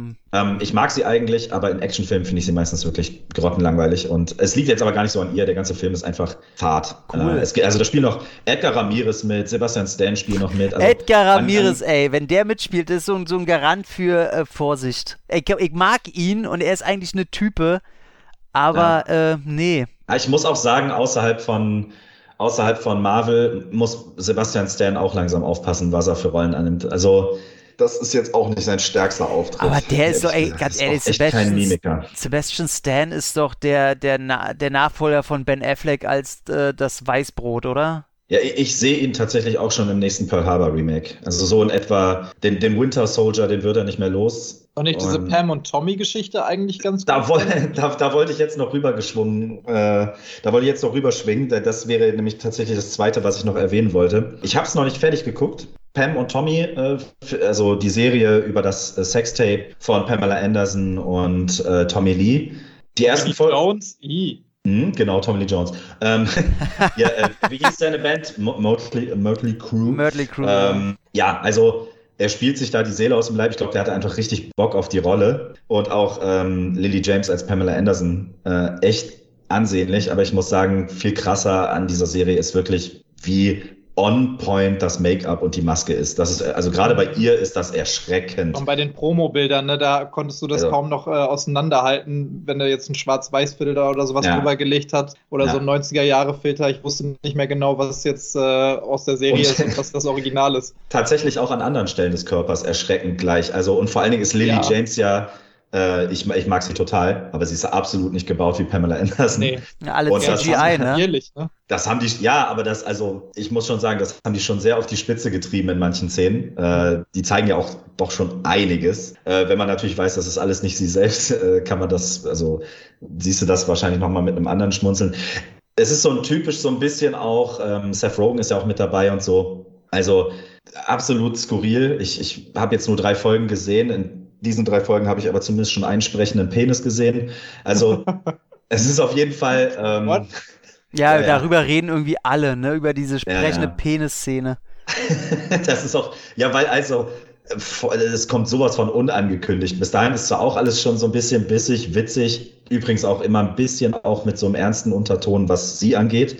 Tatsächlich, also dass sie sich quasi eher da rein manövriert und eben auf diesen ganzen Sexismus ausgesetzt ist. Ey, das wird schon die, auch die Thema. ist da dran sehr äh, zugrunde gegangen, diese Frau. Das darf Ja, man also das wird tatsächlich, zumindest in den drei Folgen, die ich jetzt schon gesehen habe, wird das auf jeden Fall auch schon recht dezent so angekündigt. Und dann kommt auf einmal diese Szene, wo äh, Tommy Lees Schwanz mit ihm spricht und so. Also ja, ähm, ist auf jeden Fall, glaube ich, mal Schauwerte liefert die Serie. Mehr wollte ich dazu gar nicht Wie großartig viele sagen. Folgen hat die? Also ist das so Boah, auch nur sechs, sieben, oder? ja, sechs, sieben Stück, glaube ich nur. So typisch Disney Plus, ne? Ja, Ist genau. Disney Plus, oder? Genau. Doch. Das ist so der, der The Book of Boba Fett für Sextapes, wenn du so willst. Ich glaube, da Ähm, gab es auch ein bisschen Kritik, dass so eine Art von Serie auf einmal auf Disney Plus äh, gelandet ist, ne? Ist auch schräg. Also auf, auf Disney Plus läuft auch Walking Dead oder so, aber trotzdem ist Ja, irgendwie, irgendwie ist es schon schräg. Also einem Zwölfjährigen würde ich die jetzt nicht zeigen, die Serie tatsächlich. Aber irgendwie fand ich sie unterhaltsam. Ich werde sie auf jeden Fall weiterhin gucken, aber da auf jeden Fall das, das ganz große Plus ist auf jeden Fall die Optik. Das ist einfach super krank, was die aus den beiden gemacht haben. Ja, Ähm, genau. Und ganz der, der dritte schnell abgehandelte wäre die Doku auf Netflix äh, The Tinder Swindler. Ich weiß nicht, ob ihr, wie viel ihr darüber gehört habt, über den Hm, Tinder ja. Swindler. Ich will gar nicht viel jetzt dazu sagen oder mir eine Meinung anmaßen. Da muss man als Kerl immer ein bisschen vorsichtig sein, glaube ich auch. Ich muss gestehen, also ich, ich, ihr wisst, worum es geht, einigermaßen. ja. Also im Prinzip geht es ja über, um, um einen Typen, der quasi erfolgreich dadurch geworden ist, dass er Frauen die Herzen bricht und die über Tinder sozusagen in den Ruin getrieben hat, während er selber einfach äh, Luxusleben führt. Weil Also den die so Kredite für ihn aufgenommen haben. Richtig, genau. Also den Typen gibt's halt wirklich. Ähm, der ist auch immer noch auf freiem Fuß.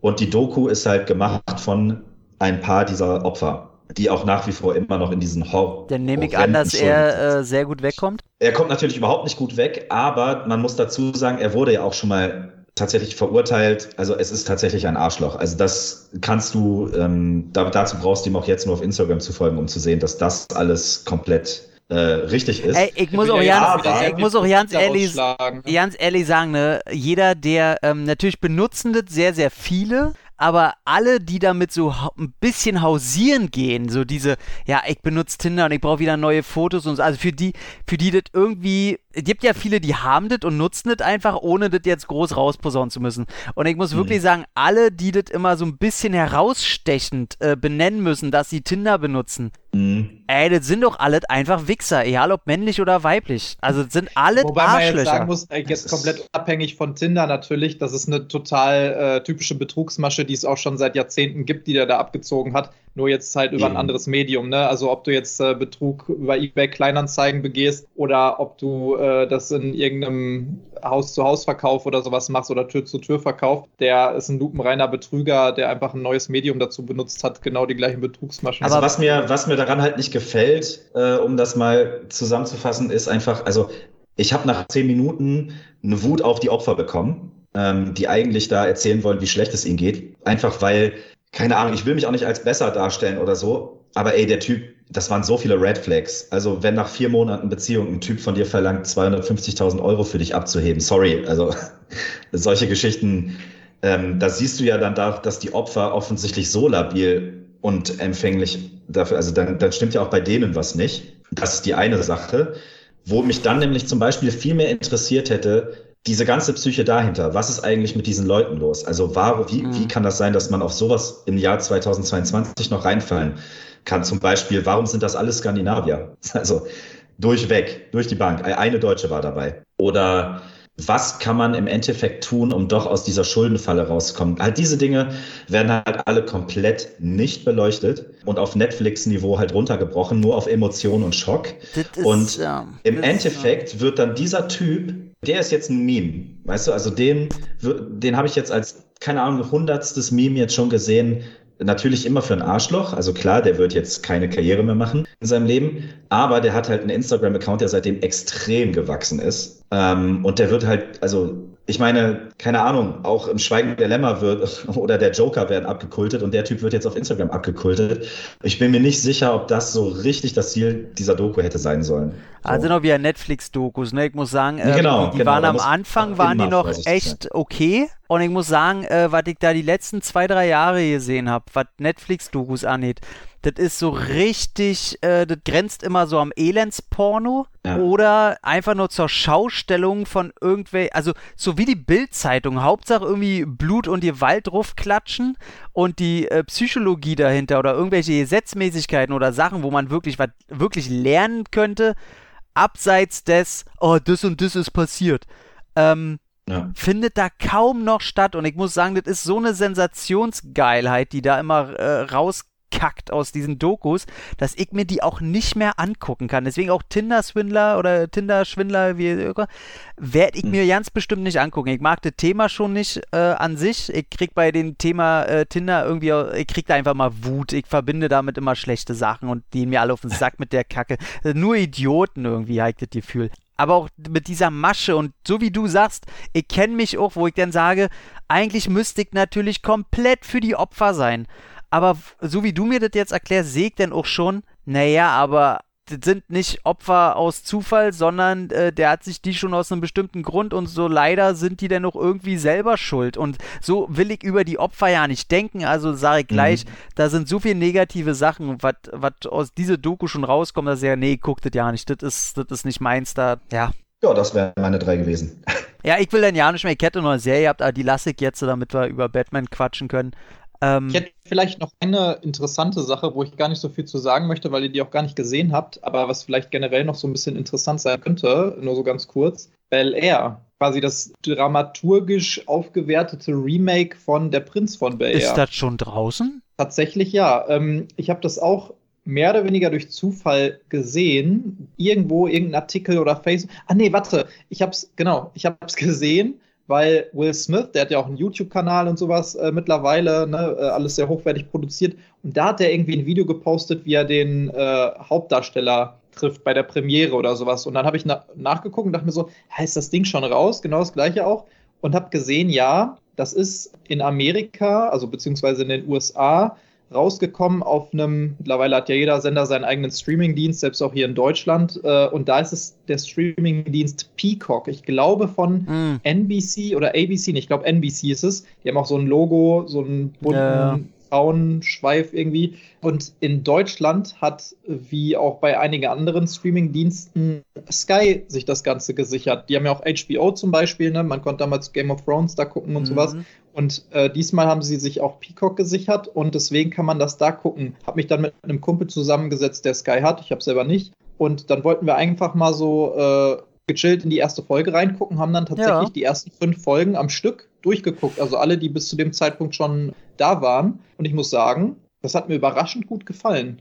Also- auch. Ist einer der wenigen, wo ich mir mal den Trailer angucken wollte, weil ich äh, hieß ja, Mhm. dass das anders wird als die Serie. Da wollte ich wissen, okay, wo will er jetzt damit hin? Was ist der Plan mit dieser Serie? Und muss sagen, dass der Trailer mir schon außerordentlich gut gefallen hat. Ja, also es ist ja, kann man sagen, der Prinz von Bel Air ist halt damals eine Comedy-Sitcom gewesen, die aber durchaus schon auch hier und da sehr auch dann sehr bekannt Mm. gewordene, tiefgründige und emotionale die Folge mit seinem ähm, Vater, Beats ey. hatte. Genau, zum Beispiel das mit seinem Vater. Und im Endeffekt nimmt diese Serie, also dieses Remake, diese ganzen Hintergrundinformationen auf. Also zum Beispiel, da wird ja auch sehr viel über Rassismus geredet und wie Schwarze behandelt werden in der äh, High Society von Bel Air eben, aber dass er ja auch aus äh, Philly kommt, also aus Philadelphia, wo er im Ghetto gelebt hat, Will Smith und so. Und im Endeffekt nimmt diese Serie diese ganzen sehr, sehr starken Motive Mhm. und erzählt sie dann aus und auch teilweise recht hart. Also schon so, dass man auch hier und da mal schlucken muss und sich denkt so, okay, krass, das ist jetzt irgendwie, das fühlt sich alles nicht so richtig an, aber es fühlt sich echt an. Die erste Folge, eigentlich ganz witzig, ist, könnte man sagen, das komplette Intro von Der Prinz von Bel Air, also in, in der ursprünglichen Version, da rappt ja Will Smith das Intro und erzählt so ein bisschen, er hatte Stress mit ein paar Leuten auf dem Basketballplatz und Mhm. aufgrund dessen musste er dann ja im Prinzip raus aus dem Ghetto aus Philadelphia und seine Mutter hat ihn da weggeschickt und er ist dann zu seinem reichen Onkel und der Familie seines reichen Onkels geschickt worden oder seiner Tante, je nachdem, das ist glaube ich die, die äh, Schwester seiner Mutter. Und die ganze erste Folge zeigt genau diese ganze Story. Also wie er so im Ghetto da lebt, in Philadelphia gut klarkommt, cooler Typ ist und so. Und dann alles so ein bisschen eskaliert und auf einmal muss er darüber.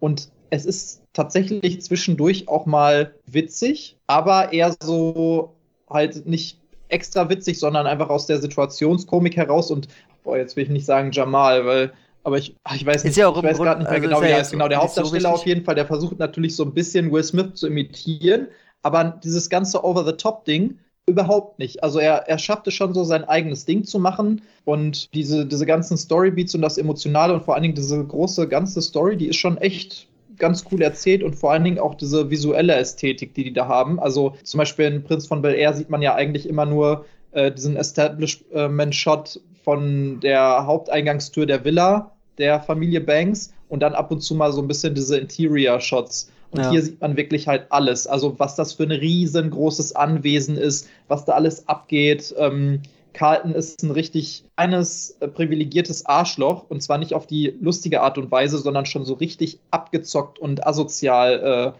auf vielerlei Art und Weise. Ne? Aber man sieht dann auch, okay, da steckt auch was hinter. Warum ist der so?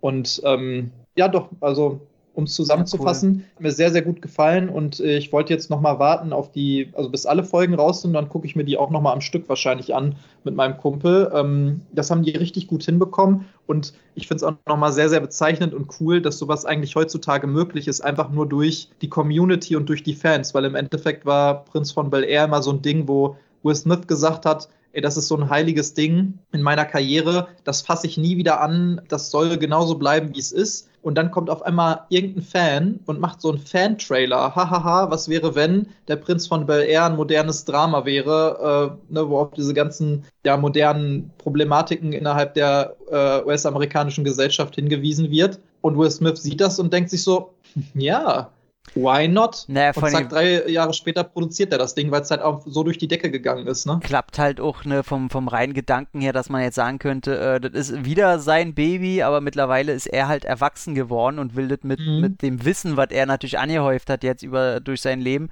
will er das halt ähm, reflektiert wiedergeben oder neumodisch ja. und nicht mehr darüber lachen, weil es halt auch einfach nicht witzig ist.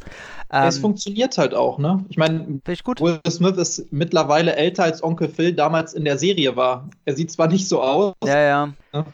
Cool, also Doch. dann werde ich das äh, auch auf jeden Fall im Auge behalten. Ähm, auch wenn mir Prinz von Bel Air damals schon scheißegal war. Ich habe nur diese eine Folge, wie gesagt, mit dem Vater ähm, die habe ich einzeln mir immer sehr gerne angeguckt, weil ich das ist einfach eine grundgute Folge. Also da ist gutes Schauspiel drin. Da, ähm, die ist, äh, glaube ich, gar nicht so witzig. Die hat ein, zwei lustige Sprüche, aber ähm, das war so, glaube ich, der Startschuss für äh, Will Smith zu zeigen, dass er schauspielen kann. Und das hat er einfach niedergerissen, diese Szenen. Und ey, aber ich fand es nie witzig. Ich fand es nicht ansatzweise witzig. Das war mir mal viel zu brav und haha und nee und hier äh, Schubladendenken und äh, nee, fand ich mal doof. Ich war immer eher Team Bundy. Aber cool. Aber ich möchte jetzt trotzdem kein ex existenzielles Drama über einen Schuhverkäufer von El Bundy sehen. Wobei, wer, warum habe ich jetzt gerade Bob Odenkirk als El Bundy im Kopf? Na gut. So ein richtiges White Privilege Redneck-Drama. Ja, warum eigentlich nicht? Würde ich cool finden. Äh, Michael, ich will dich nicht, äh, natürlich nicht außen vor lassen. Äh, dir, Prinz von Bel Air, hängt da irgendwas dran? Ja, ähm, hab's im Vorfeld Tobi schon kurz gesagt. Ich habe natürlich auch immer so ein bisschen die Serie verfolgt, war aber nie der typische Sitcom-Gucker zu dem Zeitpunkt. Also ich hänge da genauso wenig dran wie an El Bandi zum Beispiel oder an, ähm, an allen anderen, die zu dem Zeitpunkt liefen. Ich finde einfach nur die, den Ansatz, die Idee tatsächlich richtig cool. Ja. Also das, das so umzumodeln, weil auch einfach gerade, muss man ja mal sagen, Black Lives Matter, ey, das war eine Geschichte, die war quasi zum selben Zeitpunkt wie Corona äh, lief das. Und es fühlt sich an, als ob das jetzt schon wieder zehn Jahre her ist, weil es schon ja. wieder so in Vergessenheit gerät. Und das atmet natürlich alles noch so ein bisschen den Zeitgeist davon. Also es ist auch einfach gutes Timing, sowas jetzt zu machen, glaube ich. Und das sind, also mich interessieren einfach immer so spannende neue Ansätze. Ich, ich finde es halt richtig cool. Ich werde mir das auf jeden Fall auch angucken. Ich wusste gar nicht, dass es schon, dass man es schon gucken kann. Aber habe ich auf jeden Fall auch auf meiner Liste. Ich hätte ja mega Bock, dass sowas öfter mal gemacht wird. Ne? Anstatt dass ein Remake gemacht wird, äh, nimm einfach mal die Grundmaterie mit allen Namen, mit allem drum und dran. Das kann von mir aus alle bleiben, aber nehmt das und ändert mal das Genre. So macht von mir aus aus, ich bin da ja komplett offen. Ich würde sagen, ey, macht mir aus einem John McClane von mir aus einen Hochhaus-Horrorfilm mit Terroristen. Ist mir scheißegal. Anstatt dass ihr irgendein Remake rauskackt, nehmt doch einfach einen anderen Ansatz und guckt, ob ihr da ein bisschen kreativ was aus der Geschichte bastelt. Da aus American Pie einen Slasher machen. Ey, warum nicht? Ey, wer weiß, welche ja, ja, bösen. ich, ich sowas auch geil. Welche bösen Viren in dem Apfelkuchen sind, den er da fickt. Also, ich wäre vorsichtig. Nee, also da kann man halt, ähm, da kommt man mal der Grundidee des kreativen Filmemachens auf jeden Fall oder des Geschichtenerzählens mal wieder ein bisschen näher. Würde ich auch interessant finden, genauso wie diese ganzen Crossover-Geschichten, dass das noch nicht viel öfter passiert. Aber gut, vielleicht irgendwann noch. Womit wir zu der tausendsten Inkarnation eines Comichelden kommen und dem großen, wir brauchen nicht drum herum reden, ihr wisst, The Batman ist im Kino, jede, alle quatschen sie drüber, scheinbar gefühlt alle aus unserer Bubble äh, wollen den sehen, haben den schon gesehen äh, und äh, wir haben den alle drei gesehen, richtig? Ich gehe davon aus. Also wenn ihr den gesehen habt, dann ja. Sehr schön. Boah, ey, wo fängt man denn bei so einem Schlachtschiff an? Am besten die Voraussetzungen. Äh, ich denke mal, die bei uns alle drei so ein bisschen anders sind. Ich krieg alle drei, vier Jahre so, so einen Heeper auf die Batman-Comics und bestell mir dann immer einen Riesenschlag an, an Comics und hau die alle innerhalb von einem halben Jahr durch und äh, kauf mir dann auch immer die neuen Comics, will wissen, was da gerade los ist, was für Veränderungen haben stattgefunden. Und ähm, kenne auch tatsächlich, äh, eher durch reinen Zufall, glaube ich, alle Comics, die er sich größtenteils als Vorlage genommen hat für den Film jetzt, Matt Reeves. Eigentlich hatte man ja gesagt, das sind nur so ein, zwei, drei.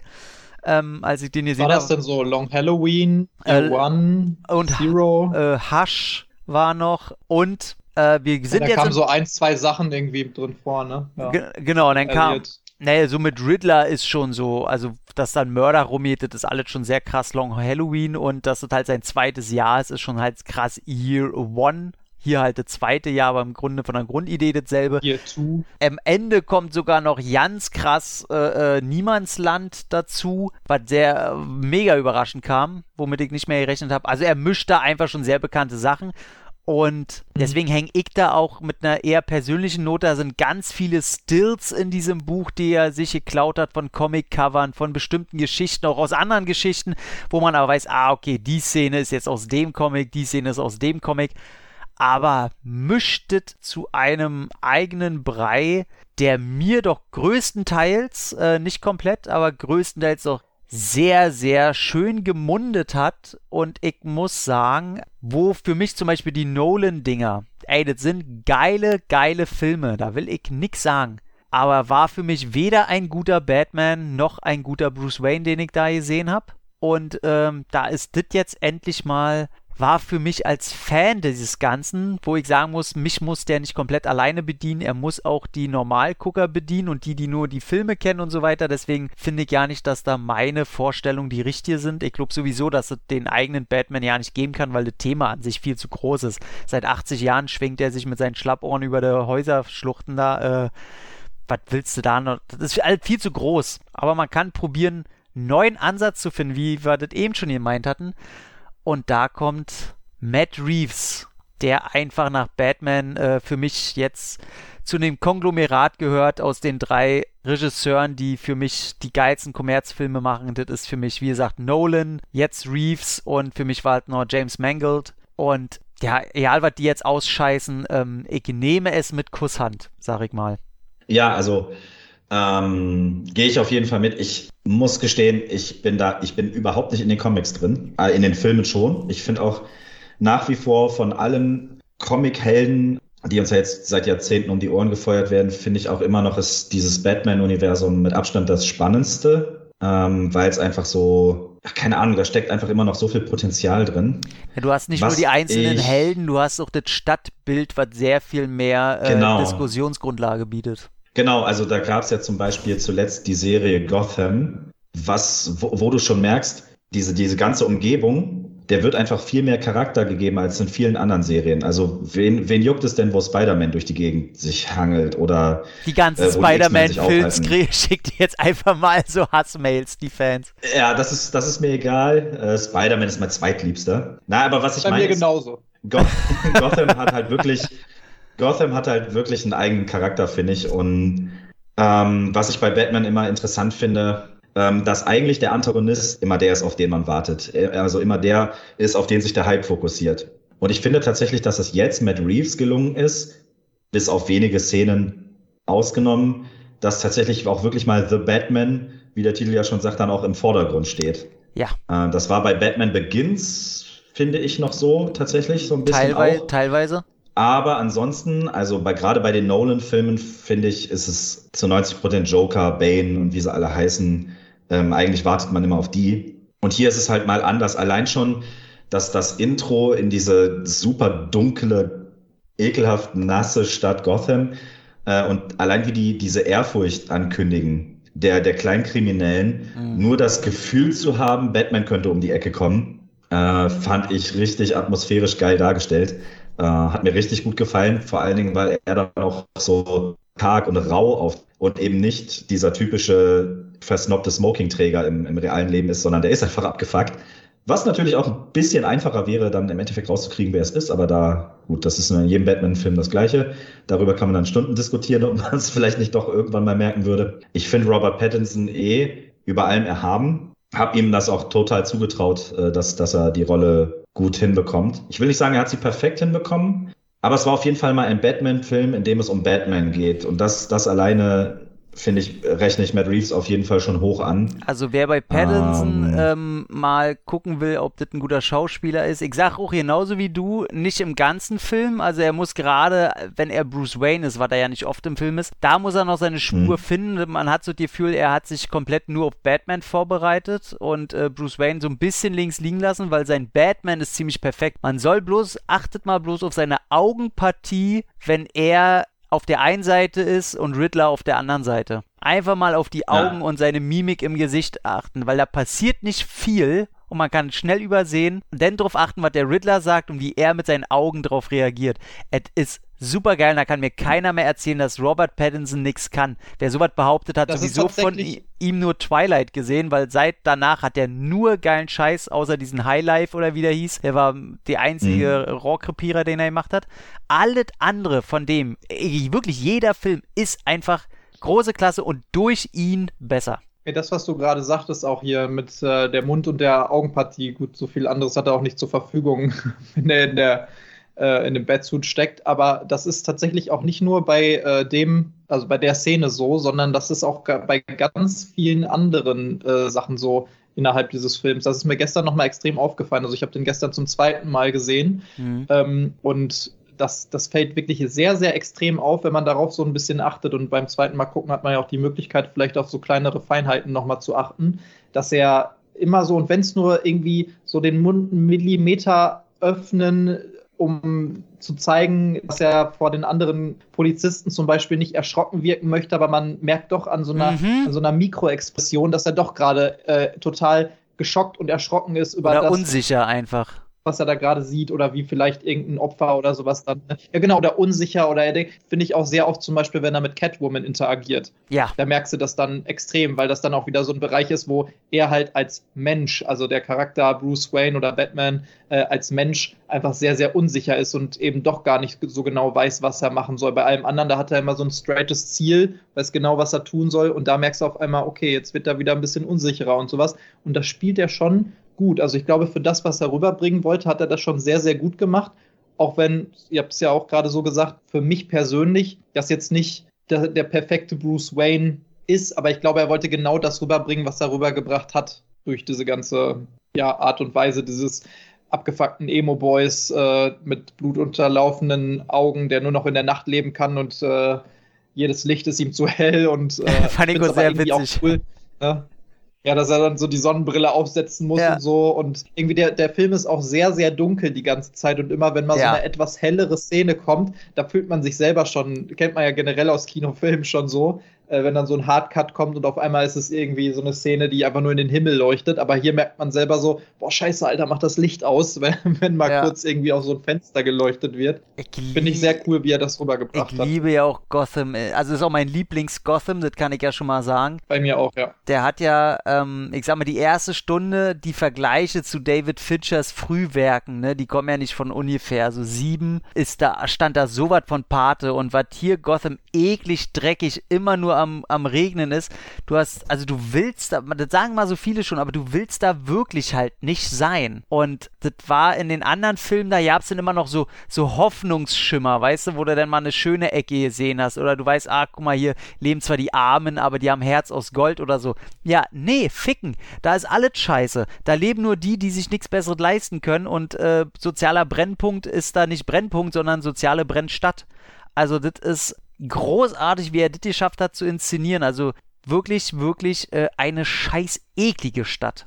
Ja, ich finde auch die visuelle Ästhetik dieses Films ist definitiv eine der absoluten Stärken. Also wenn du dir zum Beispiel sowas anguckst wie äh, Dark Knight, also eben mhm. generell die Nolan-Trilogie, dann ist das, wie das bei Nolan-Filmen nun mal so ist, eher so ein bisschen auf die Story fokussiert und auf dieses ganze, diese ganzen Verwobenheiten drumherum und sowas. Und ähm, das macht er ja natürlich auch sehr gut. Die visuelle Ästhetik, da hat mir immer so ein bisschen was gefehlt. Das ist jetzt nicht schlecht und der Film sieht jetzt auch nicht schlecht aus oder die Dark Knight Trilogie. Aber auch was du gerade schon sagtest, Micha, dass Gotham ein eigener, zu einem eigenen Charakter wird, das fehlt mir da extrem. Also das ist dieser Hyperrealismus in den Nolan-Filmen. Im Endeffekt hätte es auch einfach ganz normal New York oder Chicago sein können und du hättest den Unterschied nicht gemerkt.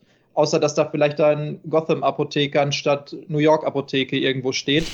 Aber hier, da kannst du irgendwo innerhalb des Films reinschalten, bei, bei The Batman jetzt, und du hättest wirklich sofort, wenn du ein bisschen Vorkenntnisse natürlich hast, also, das ist doch Gotham. Durch diese gotische Architektur, durch dieses ganze altertümliche, abgefuckte, kaputte, ähm, generell dieses ganze Dunkle, dass es da immer so ein bisschen regnet und sowas. Hammer, hammer gut umgesetzt. Also auch so, dass du wirklich sehr, sehr viele Referenzen zu den Comics hast oder was ich zum Beispiel auch immer als ein extremes Positivbeispiel der ähm, Umsetzung bei Batman sehe, die Batman-Spiele, die ganzen Arkham-Spiele. Die schaffen es, finde ich, auch eine sehr, sehr geile Art von Gotham umzusetzen, aber auch von generell den ganzen Bösewichten und halt dem ganzen Universum. Mhm. Und der kommt da, finde ich, von der visuellen Ästhetik her definitiv am nächsten ran und ich habe den auch beim ersten Mal im IMAX gesehen, auf Deutsch. Und alter Falter, war das heftig. Ich will jetzt nicht hier äh, IMAX-Werbung machen generell, aber das war einfach krass. Also das war wirklich. Ich, lustigerweise habe ich zu dem Zeitpunkt, als Batman rauskam, habe ich Uncharted gesehen im Kino, direkt im Kinosaal neben dem IMAX-Saal. Und ich war mit meinem Vater in dem Kino und es hat wirklich die ganze Zeit vibriert also in, bei Uncharted und hatte nichts mit dem Uncharted-Film zu tun, aber ich wusste ja, woran es liegt, weil wir eben neben dem IMAX waren. Und mein Vater fragt dann irgendwann so: ähm, Du ist hier irgendwie eine Autobahn neben oder sowas? Ich sag so: Nee, nee. Glaub, Batman ist Batman nur am Arbeiten. An dem IMAX. genau. Wahrscheinlich gerade Verfolgungsjagd oder ich weiß nicht. Aber es hat wirklich die ganze Zeit vibriert. Und dann war ich halt eine Woche später in Batman im IMAX und ich wusste weswegen. Das war so Hammer. Also wirklich gerade am Anfang da ist jetzt auch kein großartiger Spoiler, da gibt es so ein bisschen Monolog, wo Batman halt erzählt, im Prinzip so, ein, so eine Einleitung, wo er sich gerade befindet als Batman und dann auch eine Szene, wo er so aus dem Schatten tritt. Ihr wisst, welche ich meine, ne? die ja, ist auch im mhm. Trailer so ein bisschen gezeigt. Und da sieht man ja im Endeffekt erstmal nur Schatten ganz lange und der, es lässt sich Zeit, wie Batman so aus dem Schatten kommt und du spürst im IMAX die Schritte von ihm, von seinen schweren Stiefeln, bevor du sie überhaupt hörst, ja. bevor du sie überhaupt siehst. Und das war so, bei jedem Schlag bleibt dir so ein bisschen die Luft weg, wo, wo er, ne, ob er jetzt Leute schlägt oder irgendwo gegen, zum Beispiel bei der Riddler-Szene, wo er dann noch ein paar Mal gegen diese Scheibe schlägt. Alter Falter, das hast du wirklich durch Mark und Bein geht dir das. Der ganze Soundtrack, äh, überhaupt der Sound, diese visuelle Ästhetik, dieses Rot-Schwarz und sowas, so Hammer. Und ähm, dann habe ich ihn tatsächlich noch mal eben gestern zum zweiten Mal gesehen in einem sehr kleinen Kinosaal, aber dafür auf Englisch, also in der Originalfassung. Und da hat das alles nicht mehr so einen krassen Impact gehabt. Mag auch daran liegen, dass ich, dass ich ein, zweiten mal, äh, ein zweites Mal geguckt habe und ich fand ihn immer noch sehr gut als Film. Aber da merkt man richtig, die Stärken von dem Film sind dieser Sound, diese visuelle Ästhetik, und diese ganze Atmosphäre, die der dadurch schafft. Und ey, Leute, wenn ihr die Möglichkeit habt, dann schaut euch den irgendwo in einem großen Kino, in einem IMAX an oder sowas, weil dadurch ist er nochmal ein Level heftiger und kann wirklich alle seine Stärken extrem ausspielen. Aber Richtig geiler Moment übrigens auch, dass die Einführung vom Batmobil. Oh, ja, wo, der die Triebwerke, wo der die Triebwerke anschmeißt. Dieses Alter. Pfeifen da, dieses, dieses Kreischen. Oh. Das ist wirklich ein Biest, was war so irgendwie an der. Kette liegt, ne? Und schon kreischt Ja. und faucht und nur loslegen will. Alter Vater. Also wirklich. Und Micha, ähm, das ist wahrscheinlich ein Thema, weil, weil dich von uns dreien hier irgendwie noch am meisten beschäftigt. Wovon ich ja so begeistert bin, ist ja, dass bisher alle Batman-Filme, selbst die von Schumacher, ihren eigenen Score und sehr, sehr wiedererkennbaren Score haben, so dass manche Leute ja schon denken, das ist das reine Batman-Score und das muss immer auftauchen, weil sich die so einprägen.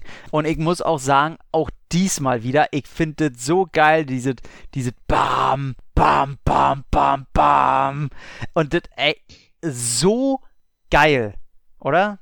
Ja, also audiovisuell generell war der einfach, ja, einfach der Knaller. Ich muss, also der, der, ähm, wie heißt er denn, der Komponist? Äh, Michael Giacchino Hm. ist zufälligerweise auch äh, derjenige, der den Score vom ersten, also was heißt vom ersten, von Godzilla von 2014 gemacht hat und noch ein paar Ah. richtig geile andere Scores. Also der trifft meinen Nerv meistens ziemlich genau, muss ich sagen.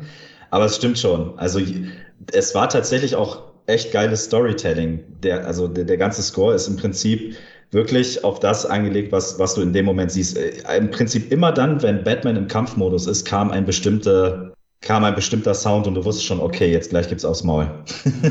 und so. Und das hat er richtig geil hinbekommen. Also ich will nicht mal, also ich mag diese, dieses Wording Gänsehaut nicht, aber man muss sagen, das war dem schon das sehr nah. Schon, das hat schon Gänsehaut zwischendurch gemacht, also wo, wo es wirklich, wo ich dachte, boah, das ist episch. Das ist wirklich Ja. richtig episch. Ja. Wobei der ja auch äh, im Vorfeld, habe ich so mitbekommen, äh, einiges an Kritik bekommen hat, ne? Dafür. Mhm.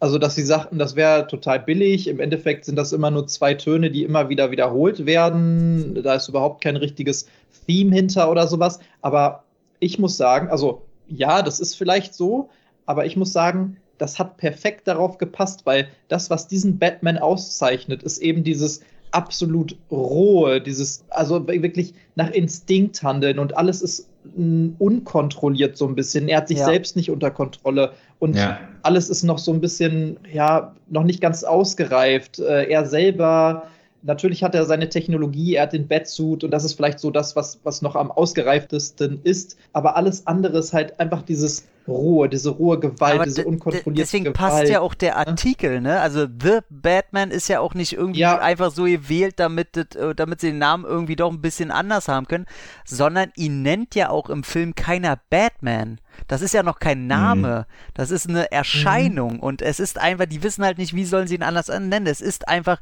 The Batman. Es ist einfach irgendwie ein Fledermausmann, was man noch nicht greifen kann, was erst noch am Der Entstehen einzige, ist. der einzige, der ihn so nennt, ist tatsächlich der Riddler.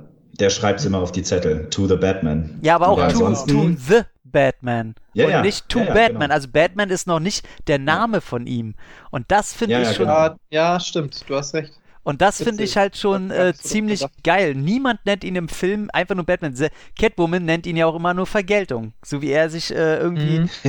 Und das finde ich, ja, find ich ja mal süß, wie sie das nachsagt, ne? Komm schon, Vergeltung. Sie sagt das immer noch so ein bisschen Ja. schnippisch. Das finde ich, äh, finde ich sehr Toll. toll. Zoe Kravitz sowieso wirklich, ey, die erste Szene, wo sie da reinkommt, ne, in, in der Iceberg Lounge. Ich fand's Alter. nicht. Eieiei.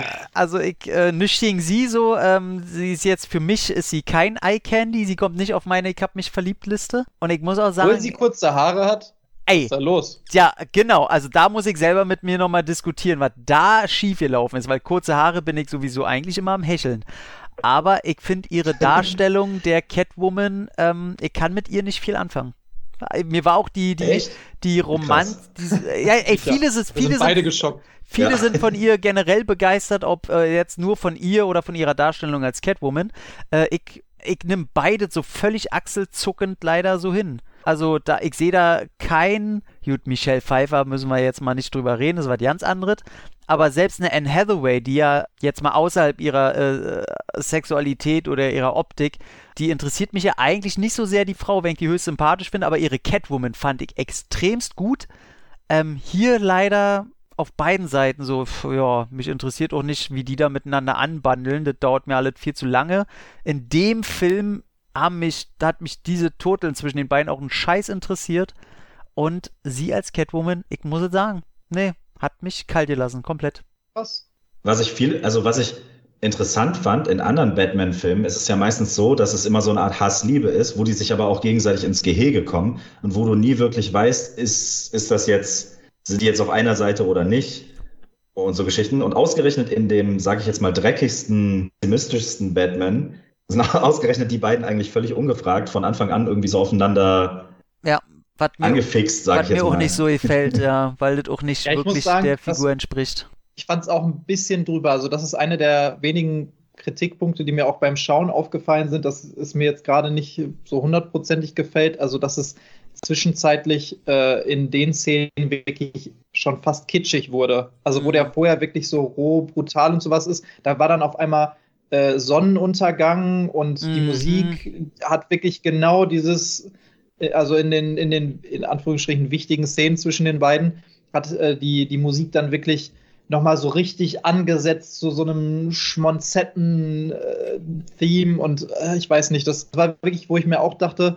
ich hätte mir eher so ein bisschen, ja, eine Catwoman mit ein bisschen mehr Krallen gewünscht, weißt du? Ja. Die auch ein bisschen klar macht, so, ey, du kannst mich nicht bändigen, sozusagen, ne? Weil das ist ja eigentlich immer so dieses Ding, Du Ja, sagtest gerade Hassliebe, ne? Aber dieses, ja, da, dass da, dass da so eine Beziehung zwischen den beiden entsteht, das kommt ja eher so jetzt zumindest in den Comics und sowas erst ein bisschen später, erst ein bisschen hinterher. Die müssen sich so ein bisschen annähern. Und hier, genau wie du sagst, ist es eigentlich von Anfang an, obwohl sie ja trotzdem eine der wenigen Charaktere ist, die er nicht so richtig unter Kontrolle hat, ne?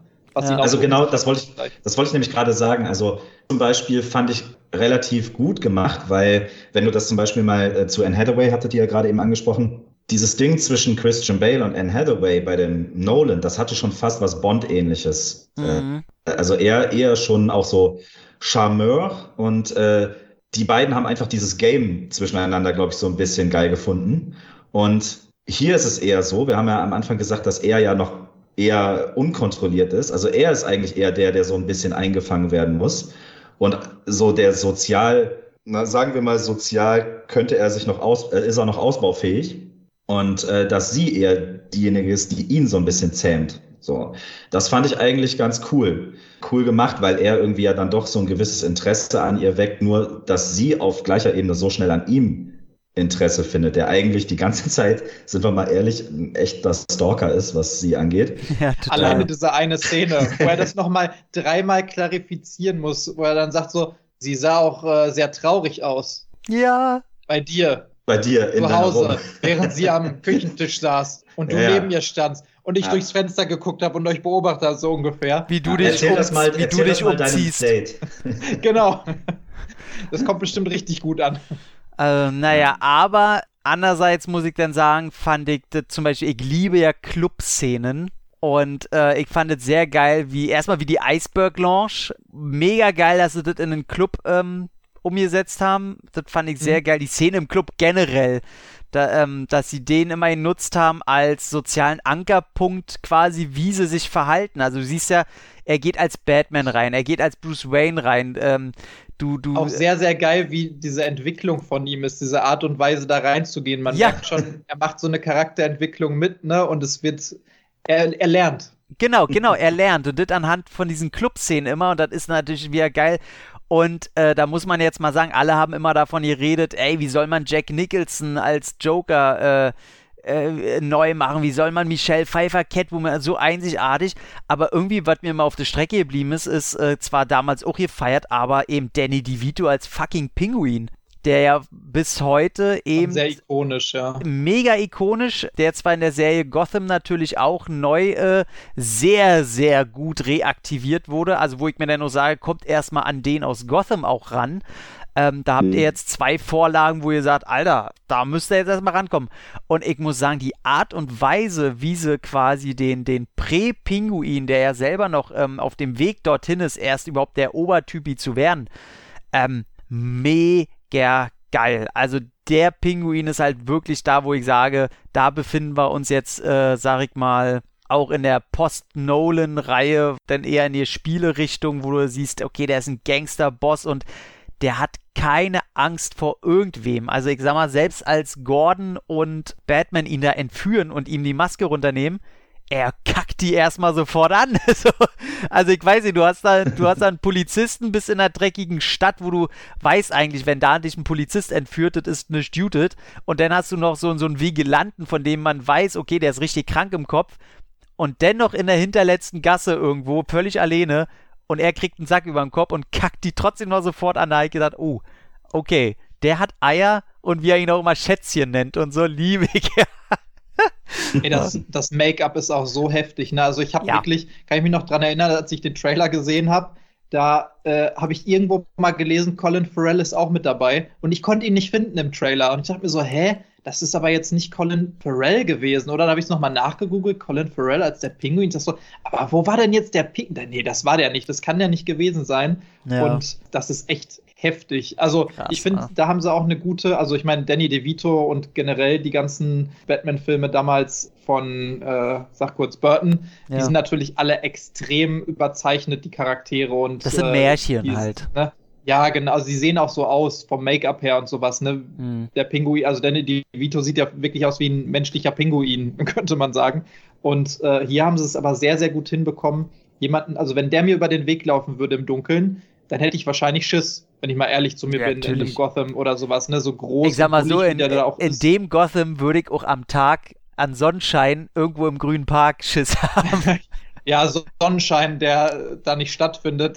Aber äh, ja, das stimmt. Also ich, ich fand es sehr, sehr cool gemacht. Wobei, da muss ich auch sagen, also sowohl Paul Dano als äh, der Riddler, Mhm. als auch äh, Colin Farrell als der Pinguin haben mir im Deutschen so ein bisschen, ja, da hat mir so ein bisschen was gefehlt. Oh, in der deutschen danke, dass du Und da das sagst. ich schon, Ich hatte ah, nämlich Hoffnung, da was nicht. weil Paul Dano, muss, können wir ja rübergehen, ist für mich quasi das, was äh, Heath Ledger bei Dark Knight war in dem Film.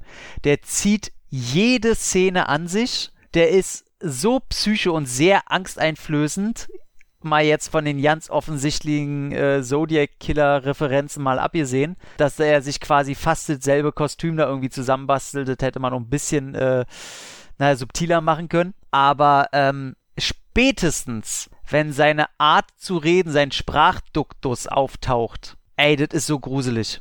Das ist so Ja. gruselig, wie er manche Töne einfach ohne Grund so hochzieht. Hast Und- du den im Original auch gesehen? Nee, ich nur auf Deutsch, Ja. deswegen, Ja, ich will unbedingt im Original jetzt gucken, weil die deutsche Synchro, die hört sich so an wie, okay, wir machen hier jetzt was, aber im Grunde, ey, wie sollen wir denn das umsetzen?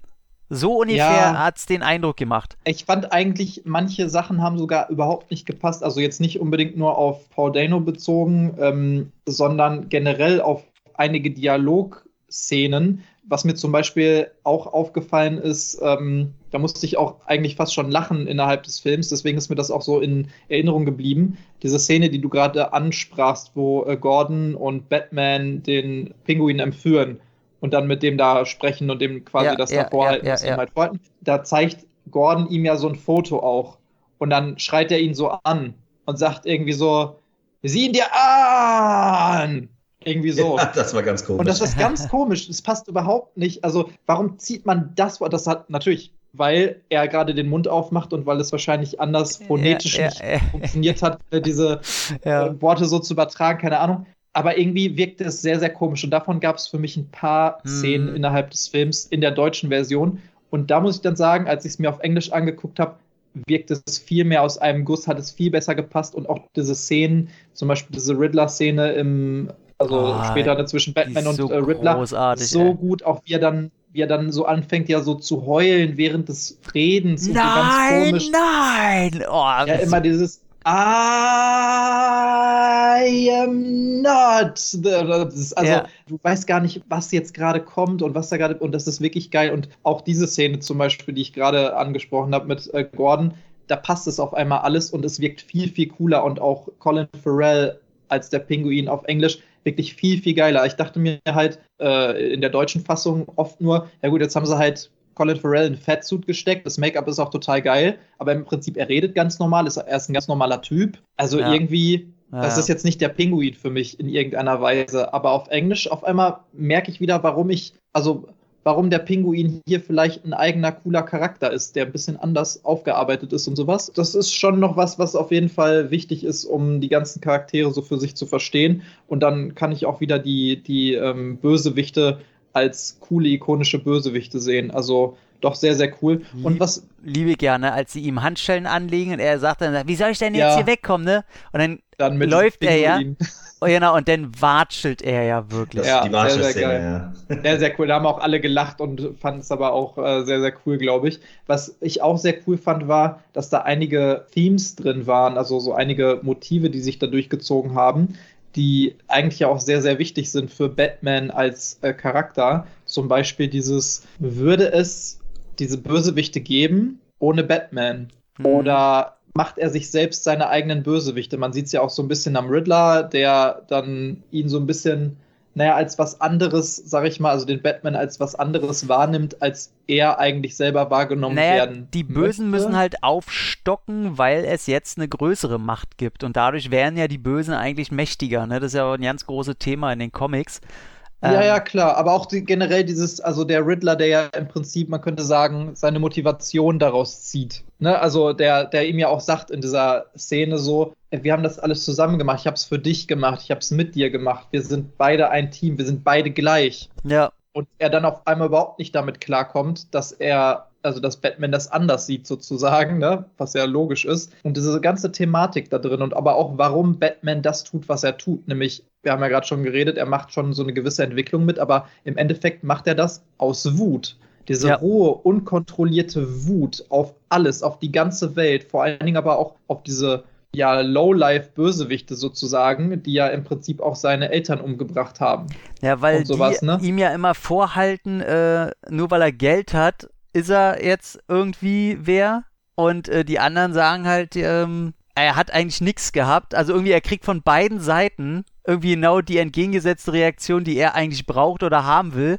Deswegen ist er ja so im Zentrum von allem. Das ist, er hat eigentlich alles und er hat nichts. Und ich finde es sehr schön, dass das hier mal ein bisschen auch äh, Thema des Antriebes ist und nicht nur in einer Sequenz, wo mal kurz äh, irgendwie Backflash ein paar Szenen gezeigt werden und das halt als Erklärung hergilt und ab dem Moment gibt es wieder Action, sondern dass das ja, halt die ganze Zeit da diese, ist. Diese Wut, die daraus entsteht, ne? also was ja auch wieder zu diesem immer noch Unkontrollierten halt passt. Und da gibt es ja auch noch eine Szene, wo er dann auch einfach nicht aufhören kann zu schlagen, sozusagen. Zweimal. Ähm, ja, genau, also später, sag ich mal jetzt so, die, die spätere äh, mhm. Szene. Ja. Und ähm, das finde ich halt sehr, sehr geil, dass sich das zeigt, aber dann auch so ein bisschen halt zeigt, dass er doch schon anfängt, darüber nachzudenken und halt hier und da so ein paar Storybeats, die gar nicht so wichtig scheinen. Auch zum Beispiel seine äh, Interaktion mit Alfred und dass er sich gewisse Dinge auf einmal wieder so ein bisschen ins Gedächtnis ruft und klar macht und sowas. Dass, dass da halt sehr, sehr viel Charakterentwicklung innerhalb dieses Films ist. Und ich bin halt total gespannt,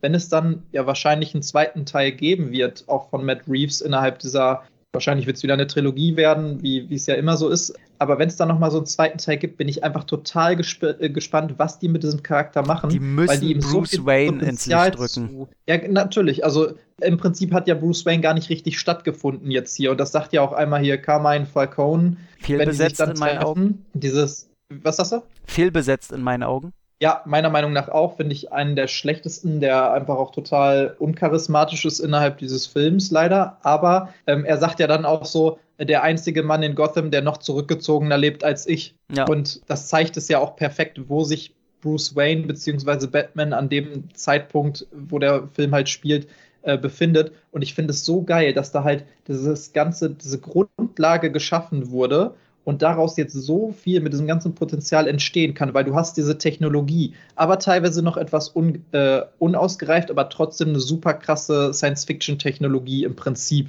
die er auch so auf die Art und Weise benutzt. Im Endeffekt lebt er aber gerade als Batman so, als wäre ihm alles scheißegal. Ihm ist ja was, auch alles scheißegal. Als, ja, genau, das meine ich ja. Aber was, wenn er dann vielleicht zwei Jahre später, wo der nächste Film spielt, als ein Batman lebt, der alles perfekt unter Kontrolle hat, der sich unter Kontrolle hat, der sein Leben, also auch das ganze Bruce Wayne-Dasein und auch seine Firma und auch die ganze Technologie und alles Mögliche unter äh, Kontrolle hat, Na, sodass er alles perfektioniert hat. Ich würde ne? das lieber das so sehen wollen, cool. dass er halt mit Bruce Wayne halt ähm, alles aufbaut und er sieht, ähm, dass er eigentlich als Bruce Wayne so viel verändern kann, dass er sich halt fragt, ob er Batman überhaupt noch braucht. Also das würde ich eher sehen ähm, und oder dass er mitkriegt, okay, er kann eigentlich als Bruce Wayne alles ändern, was er auch als Batman ändern will, aber hat eben die Sucht nach Batman und fragt sich dann halt, ähm, okay, was stimmt mit mir eigentlich nicht? Also dass dass das eher so in den Fokus rückt, das würde ich schon ziemlich geil finden. Und ich liebte ja den Moment, wo du meintest hier, wo er den halb tot prügelt, da oben, wo er fast nicht aufhören kann. Da fragt er ja den Typen auch, wer bist du? Und dann mhm. die Antwort von ihm, was er sagt, fand ich halt mega geil, ne? Weißt du das noch? Mm, du meinst, wo er dann sagt, ich bin Vergeltung? Oder? Na, das, genau, das sagt ja Batman in der ersten Szene. Da, da fragt ihn ja dieser, dieser ja. Skelettkopf halt. Und oben, äh, als er diesen Riddler-Typen verprügelt, der, dem nimmt er, den er ja halb tot steht, wo Catwoman ihn abholt. Dem zieht er doch die Maske Ach so, runter. Ja. der Riddler-Typ sagt, meinst du? Genau. Und da sagt er, der Riddler-Typ, sagt ja, er dann auch, ich bin ja, Vergeltung. Natürlich, genau. Und das fand, das fand ich, ich sehr mein, geil, ja. Das meinte ich ja gerade mit diesem, dass er auf einmal, ja genau, das meinte ich ja mit diesem, dass er merkt, was, also dass es diese ganzen Bösewichte sozusagen gar nicht geben würde, weil im Prinzip merkt er, dass er selber das Böse ist, was das andere Böse geschaffen hat. Na, er ist die Inspiration Moment, von denen. Ja. anders sein müsste. Genau, also er muss eigentlich der Gute werden, der eben Gerechtigkeit äh, verteidigt und nicht aus Wut handelt, sondern aus dem guten Glauben an Gotham vielleicht. Weißt du? Wobei ich mir was da auch schon wieder sage, ich meine, sie haben es zwar probiert auszuarbeiten, aber ich habe mir auch gedacht, ja komm Junge, nur weil du das äh, anders nennst, ne, muss sich auch lernen, anders zu verhalten. Und eigentlich als Batman haut er die Typen halt eigentlich im Grunde immer noch halb tot. Also da kann er das jetzt Hoffnung oder Gerechtigkeit nennen und gut ist. So, ist zwar ja. für, für einen Film und für einen Storybogen und so natürlich schön inszeniert, aber im Grunde sag ich mir, ja, was willst du denn jetzt anders machen? Willst du die mit Samthandschuhen anfassen? Ähm, nee. Ja, der kann die ja ruhig ordentlich vermachen. das ist ja okay. Du kannst ja alle zusammenklappen hier. Ich meine, die Motivation ist ja das Wichtige, weißt du? Also verprügelst du jemandem, weil du ihm unglaublich viel Schmerzen zufügen möchtest mhm. und weil du mhm. einfach wütend auf alles bist, oder verprügelst du ihn, weil du halt kontrolliert und akzentuiert Furcht hervorrufen möchtest in diesen, weißt du, machst du es aus Rache oder machst du es bewusst halt aus verschiedenen anderen Gründen und Motivationen und sowas. Und ich finde, da das ist schon sehr, sehr viel so subtil eingearbeitet auf jeden ja. Fall. Und man merkt, dass sich da jemand auf jeden Fall mit den verschiedenen Vorlagen und dem ganzen drumherum sehr, sehr gut äh, ja, beschäftigt. Na, auch der, der Plan vom Riddler, ne? Der, der fährt ja so ein bisschen zweitgleisig. Zum einen will er natürlich äh, hier die, die Obrigkeiten da äh, rankriegen, alle an einen Platz mhm. und so weiter. Und gleichzeitig äh, will er ja die Psyche äh, oder selber reflektieren, wer Bruce Wayne für ihn nur ist, wobei er natürlich eine Überzeugung eigentlich hat, die er für sich ja nur bestätigen will. Aber ähm, um das genau zu wissen, er ja noch mit Batman äh, spielt und probiert das zusammen irgendwie äh, am Ende unter einem Hut zu bringen, was er natürlich durch eine Reaktion von Batman dann äh, sehr ins Wanken gerät. Aber da merkst du schon auch storymäßig, die haben natürlich, es ist immer noch ein, ein Comicfilm, der sich als Erwachsenenfilm aber äh, ganz gut hinstellt.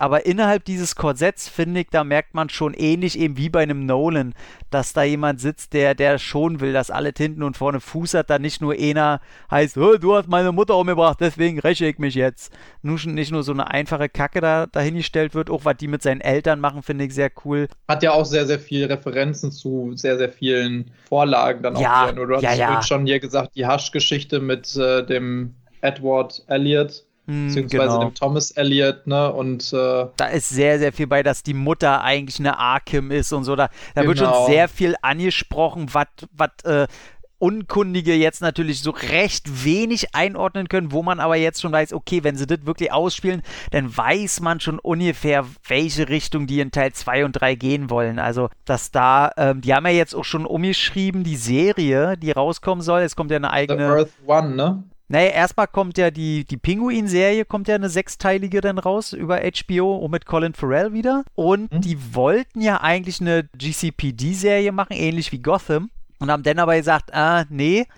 Und weil die jetzt mitgekriegt haben, dass diese, äh, dass die Mutter eine Arkham ist und die ganze Storyline so gut ankam, äh, machen sie jetzt keine Serie über JCPD, sondern über Arkham Asylum. Und ähm, das wird sehr geil.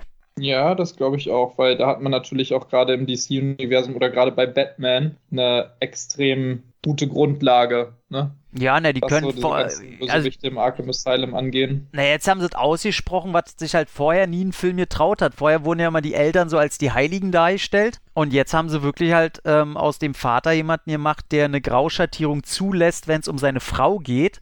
Und auch noch, dass die Frau halt eine Arkham ist, die halt ähm, die beiden Familien quasi sind, die Gotham gegründet haben. Aber aus verschiedenen Gesichtspunkten. Die Arkham-Familie war halt immer eine, die äh, halt immer sehr verrückt war und immer hinter den Kulissen sehr viel Scheiße gebaut hat. Und äh, dass sie das jetzt in Verbindung bringen mit der Wayne-Familie, da ist sehr viel, äh, sehr viel Schießpulver, was da noch nicht verschossen wurde in die Richtung. Ja, also das Ja. ist auf jeden Fall ein Universum, was ich, ein Batman-Universum und äh, eine Reinkarnation, von der ich sehr, sehr gerne noch einiges mehr sehen möchte. Ja, also da werden die sich auch noch so einiges einfallen lassen. Ich hoffe ja, dass die jetzt mal länger als eine Trilogie bei einem bleiben. Muss ja nicht immer nur eine Aber Trilogie sein. wahrscheinlich, also alleine schon wieder von, von der ganzen Zeit, die dazwischen ist, wird es äh, irgendwie wieder problematisch werden. Ne? Mhm. Wenn die Trilogie dann vorbei ist, dann sind schon wieder zehn Jahre rum. Ja, dann soll er halt Old, nee, oh Gott, wie hieß das, wo er, wo er alt ist? Äh, Dark Knight Returns, ne? Na gut, den Ja, Titel ja, haben wir genau. schon, den können sie nicht mehr verwenden. Aber ja, nee, ey, ich freue mich. Ne, Dark Knight Rises war das bei Nolan. Ach, stimmt. Dann ist Aber Dark Knight. Dark Knight Returns hast du so ein bisschen ja dieses Superman gegen Batman-Dingen, was die in dem Ach. Stimmt. Superman vs. Batman da benutzt haben. Mann, ey, der Aber soll ja. auch noch seinen eigenen Film kriegen, verdammt, ey, Ben Affleck, Hätte der ich auch cool gefunden. Ich fand, das war ein cooler Batman. Äh, für mich bisher mein, mein Liebster. Der hat das einfach perfekt verkörpert, was ich sehen will. Zumindest so rein von, von der Figur her war das sehr, sehr cool. Ein guter Batman und äh, ein guter Bruce Wayne. Guter angepisster Bruce Wayne. Haben wir noch irgendwas zu sagen? Ne, ich werde Flo auf jeden Fall gleich nochmal schreiben, dass er eine Spoilerwarnung bezüglich Batman Ey, ga, soll. ganz ehrlich, alle, die Ey, gerade wenn, wenn, wir, wenn wir eine Spoilerwarnung mit einbauen, dann wollte ich doch noch zwei Sachen ansprechen. Ja, Ja, okay, weil ich dachte nämlich auch am Anfang, äh, wir wollen nicht Dann spoilern jetzt beim aber als letztes, dann haben Leute. wir uns immer weiter reingeredet. wir sind schon bei über drei Stunden. Kurze Ja. Frage, weil wir jetzt auch die ganze Zeit schon über mögliche Folgefilme gesprochen haben. Mhm. Sind euch diese zwei Szenen aufgefallen, wo, sag ich mal, Leute in Erscheinung getreten sind, die im ganzen Film nicht wieder aufgetaucht sind, die aber so kurz so einen Dialog mit Batman führen oder beziehungsweise einmal, also zum Beispiel. Ähm, Innerhalb ich- der Kirche meinst du jetzt? Ja, Also mir ist und zwar einmal Pablo. Einmal wird da doch jemand so eine, so eine Art, so ein Aufständischer oder irgendjemand, der aus dieser Gruppe da ausbrechen will Ja. Äh, und, und dann zurückgehalten wird. Das ist einfach Barry Kuhn, also kein unbekannter Schauspieler, der, der zum Beispiel jetzt zuletzt auch bei The Green Knight oder so schon mit am Start war, also echt kein Unbekannter. Und dann steht er ja in dieser Kirche neben so einem Typen, der erst nicht bemerkt, dass er neben Bruce Wayne steht und dann über die, die Elite hetzt. Und dann guckt er ihn ja so einmal finster an. Dann wird äh, Bruce Wayne ja abgelenkt und geht nach vorne. Und man zeigt aber extra nochmal diesen Blick auf diesen Typen, der sozusagen sitzen bleibt und so im Schatten verschwindet. Ja, der so mit dem Schatten verschmilzt, mit der Dunkelheit wieder, ne? Ja, Wo er genau. zweimal denkt, das wäre der Riddler halt und immer so. Ja, oder zumindest, da, das, das, also da dachte ich schon, das macht doch gar keinen Sinn, diese beiden einzubauen, wenn die jetzt nicht nochmal irgendwo auftauchen. Die werden in der Serie auftauchen, 100 pro. Also Muss. auch der, der Polizist, der ihm sagt, dass es dieser Teppichschneider da ist. Dieser ähm, Martinez, der ja auch sehr, sehr oft und viel vorkommt, ne? Ja, Und ja. der, äh, genau, der ist ja auch aus der Evil Dead Serie. Und wo hat denn der noch mitgespielt? Irgendwo noch? Also der ist auch kein völlig Unbekannter. Den holt sie nicht einfach für die paar, zwei, drei Minuten da ran. Ich denke, Fand ich auf jeden Fall schon sehr auffällig, was man den, also weil die halt voll im Fokus waren in dem Moment, ja, was für die Story dieses Films halt gar keinen Sinn gemacht hat. Ich- Und äh, ja. ansonsten fand ich halt immer ganz sympathisch, dass ich weiß nicht, ob ich es als kleinen Filmfehler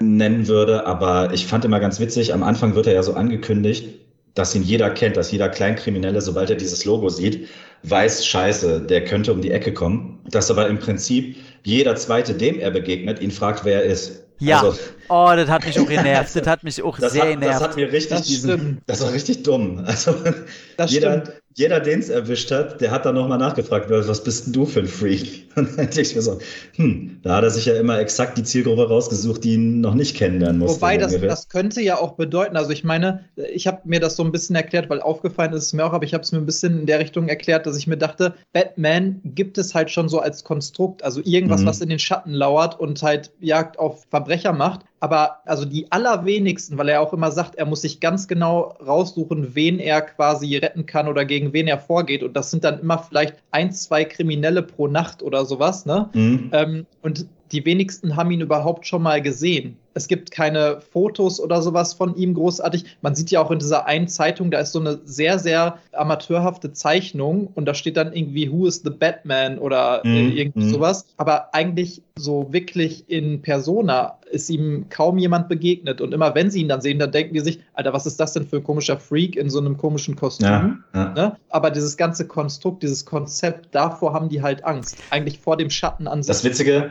das Witzige ist, das ist mir bei Bruce Wayne genauso aufgefallen. Also er steigt aus, geht in diese Kirche, sofort alle Kameras, Blitzlicht komplett auf ihn gerichtet. Der junge Wayne, dann geht er zu Falcone. Falcone stellt ihn quasi vor als äh, hier, das ist der so und so. Und er muss ihm Pinguin vorstellen. als Pinguin weiß wahrscheinlich mehr über diese Stadt als jeder andere, schon zu dem Zeitpunkt. Und musste dann aber Pinguin vorgestellt werden. Das fand ich irgendwie auch so ein bisschen unfertig. Ich habe ja, hab ja gehofft, dass das so, so ein deutsches Synchro-Problem war, dass die dann vielleicht, die schon ungefähr wissen, wer er ist, aber dass man im Englischen, da wollte ich sowieso dann mal hinhören, eher so sagen, so von wegen, ja, okay, was willst du jetzt darstellen? So ungefähr eher. Oh, tatsächlich, ey, jetzt, wo du es gerade sagst, in der ersten Szene, da sagt er, glaube ich, auch, also wo der diese, diese Truppe da fertig macht äh, in der U-Bahn, da sagt ja. er tatsächlich im Deutschen irgendwie sowas wie, wer ist das denn? Ja, ja, mhm. genau. Und im Englischen sagt er irgendwas, da sagt er auf jeden Fall was anderes. Da sagt er irgendwie sowas wie, du denkst wohl, du wärst krass oder irgendwie sowas in der Richtung, so, weißt du? Okay. Also so, dass es im Englischen auf jeden Fall mehr Sinn macht. Die ähm, kannten ihn also schon in der englischen Version. Genau, also da, da, da wirkt es eher so, als wüssten die, wer er ist, aber sich halt mm. trotzdem über ihn lächerlich machen wollen. Aber im, und das ist tatsächlich auch ein paar Mal im Deutschen und im Englischen, dass es so eine gewisse Diskrepanz gibt zu dem, was da gesagt wird in, in der Originalfassung, ja, so dass es auch teilweise ein bisschen, also nicht so, dass es jetzt für den Film wichtig wäre, aber ein bisschen die Bedeutung innerhalb der Szene verändert. Mal mhm. abgesehen von solchen Sachen wie natürlich dem ersten Rätsel hier, was macht ein äh, Lügner, wenn er stirbt? Ja, oh, oh Mann. Er ey. lügt still, macht halt überhaupt keinen Sinn, aber die lies still schon irgendwie, ne? Ja, ja. oh, das war, naja, gut, das kannst du halt dann. Naja, das kann man halt ja, auch nicht ändern. Die Rätsel auch generell um mit diesem spanischen Ausdruck, wo er dann kommt mit El Rato. El Lata. El Lata und, und URL, nee, nicht URL. El Rata Alada. So. Und, URL. Genau, URL, wo ich gedacht oh nee, ist das euer Ernst, Leute. Ja. War, war, ja, war, war nicht so gut. Aber gut, da kannst du nichts machen. Das ist, äh, ne? Aber ja. sowieso, ey, Riddler schon am Anfang, ey, ich ah. finde das auch so geil, wie er aus dem Dunkeln auftaucht. Okay. Und wie krass ist denn das bitte, Barry Keegan und dann Paul Dano zusammen agieren zu sehen, möglicherweise in einem Film. Das ist so, welche Weirdos, nice. welche Weirdos kann man noch dazu holen, ey? Das ist ja einfach nur krass. Was haltet ihr denn von der Version des Jokers da? Ach, ich weiß nicht, ich habe das gesehen und dachte mir so, ich muss jetzt erstens nicht nochmal eine Version vom Joker haben, wo wir jetzt so viele irgendwie in kurzer Zeit hatten und ich hätte es echt cool gefunden, so generell, wenn sie den Fokus auf viele andere Bösewichte gelegt haben und es gibt ja hier und da dann auch wieder so Referenzen, zum Beispiel auch diese beiden Zwillinge aus der Iceberg Lounge. Mega. Das sind ja hier Two-Face, zwei mhm. sehr bekannte Handlanger, passt ja auch äh, mit den Zwillingen. Die finde ich total witzig und das zeigt schon wieder, okay, es wird wahrscheinlich auch Two-Face geben. Und generell so ein paar Leute aus seinem Dunstkreis sind da auch mit dabei und du hast immer wieder so ein paar Referenzen. Aber den Joker, da hätte ich es cooler gefunden, wenn die den rausgelassen hätten. Na, wenn die da jetzt nicht wieder auf das oh, im nächsten ich könnte mir vorstellen, dass das, Ich könnte mir vorstellen, dass das eher auf, auf Richtung Serie geht, weil ich auch nicht glaube, dass der Riddler im nächsten Film auftauchen wird. Also Matt Reeves ja, hat ja schon gesagt, also sein nächster Wunschkandidat äh, ist ganz, ganz klar Mr. Freeze. Mr. Freeze, glaube ich, ne? Mhm. Ja. Habe ich auch gelesen. Ja. Gut, Leute. Ich mutig. Leute, ich will jetzt die Reißleine hier ziehen. Bei mir würde es langsam richtig Knapus McMapus. Ähm, deswegen, ey, ich sage ganz klipp und klar, einfach vielen Dank, dass ihr äh, hier jetzt drei Stunden mit mir cool gequatscht habt. Und äh, vielen Dank ans Zuhören und äh, ich wünsche alles Geile. Sin Entertainment Talk, der Podcast des Entertainment Blogs. Mehr Fan Talk über Filme und Serien.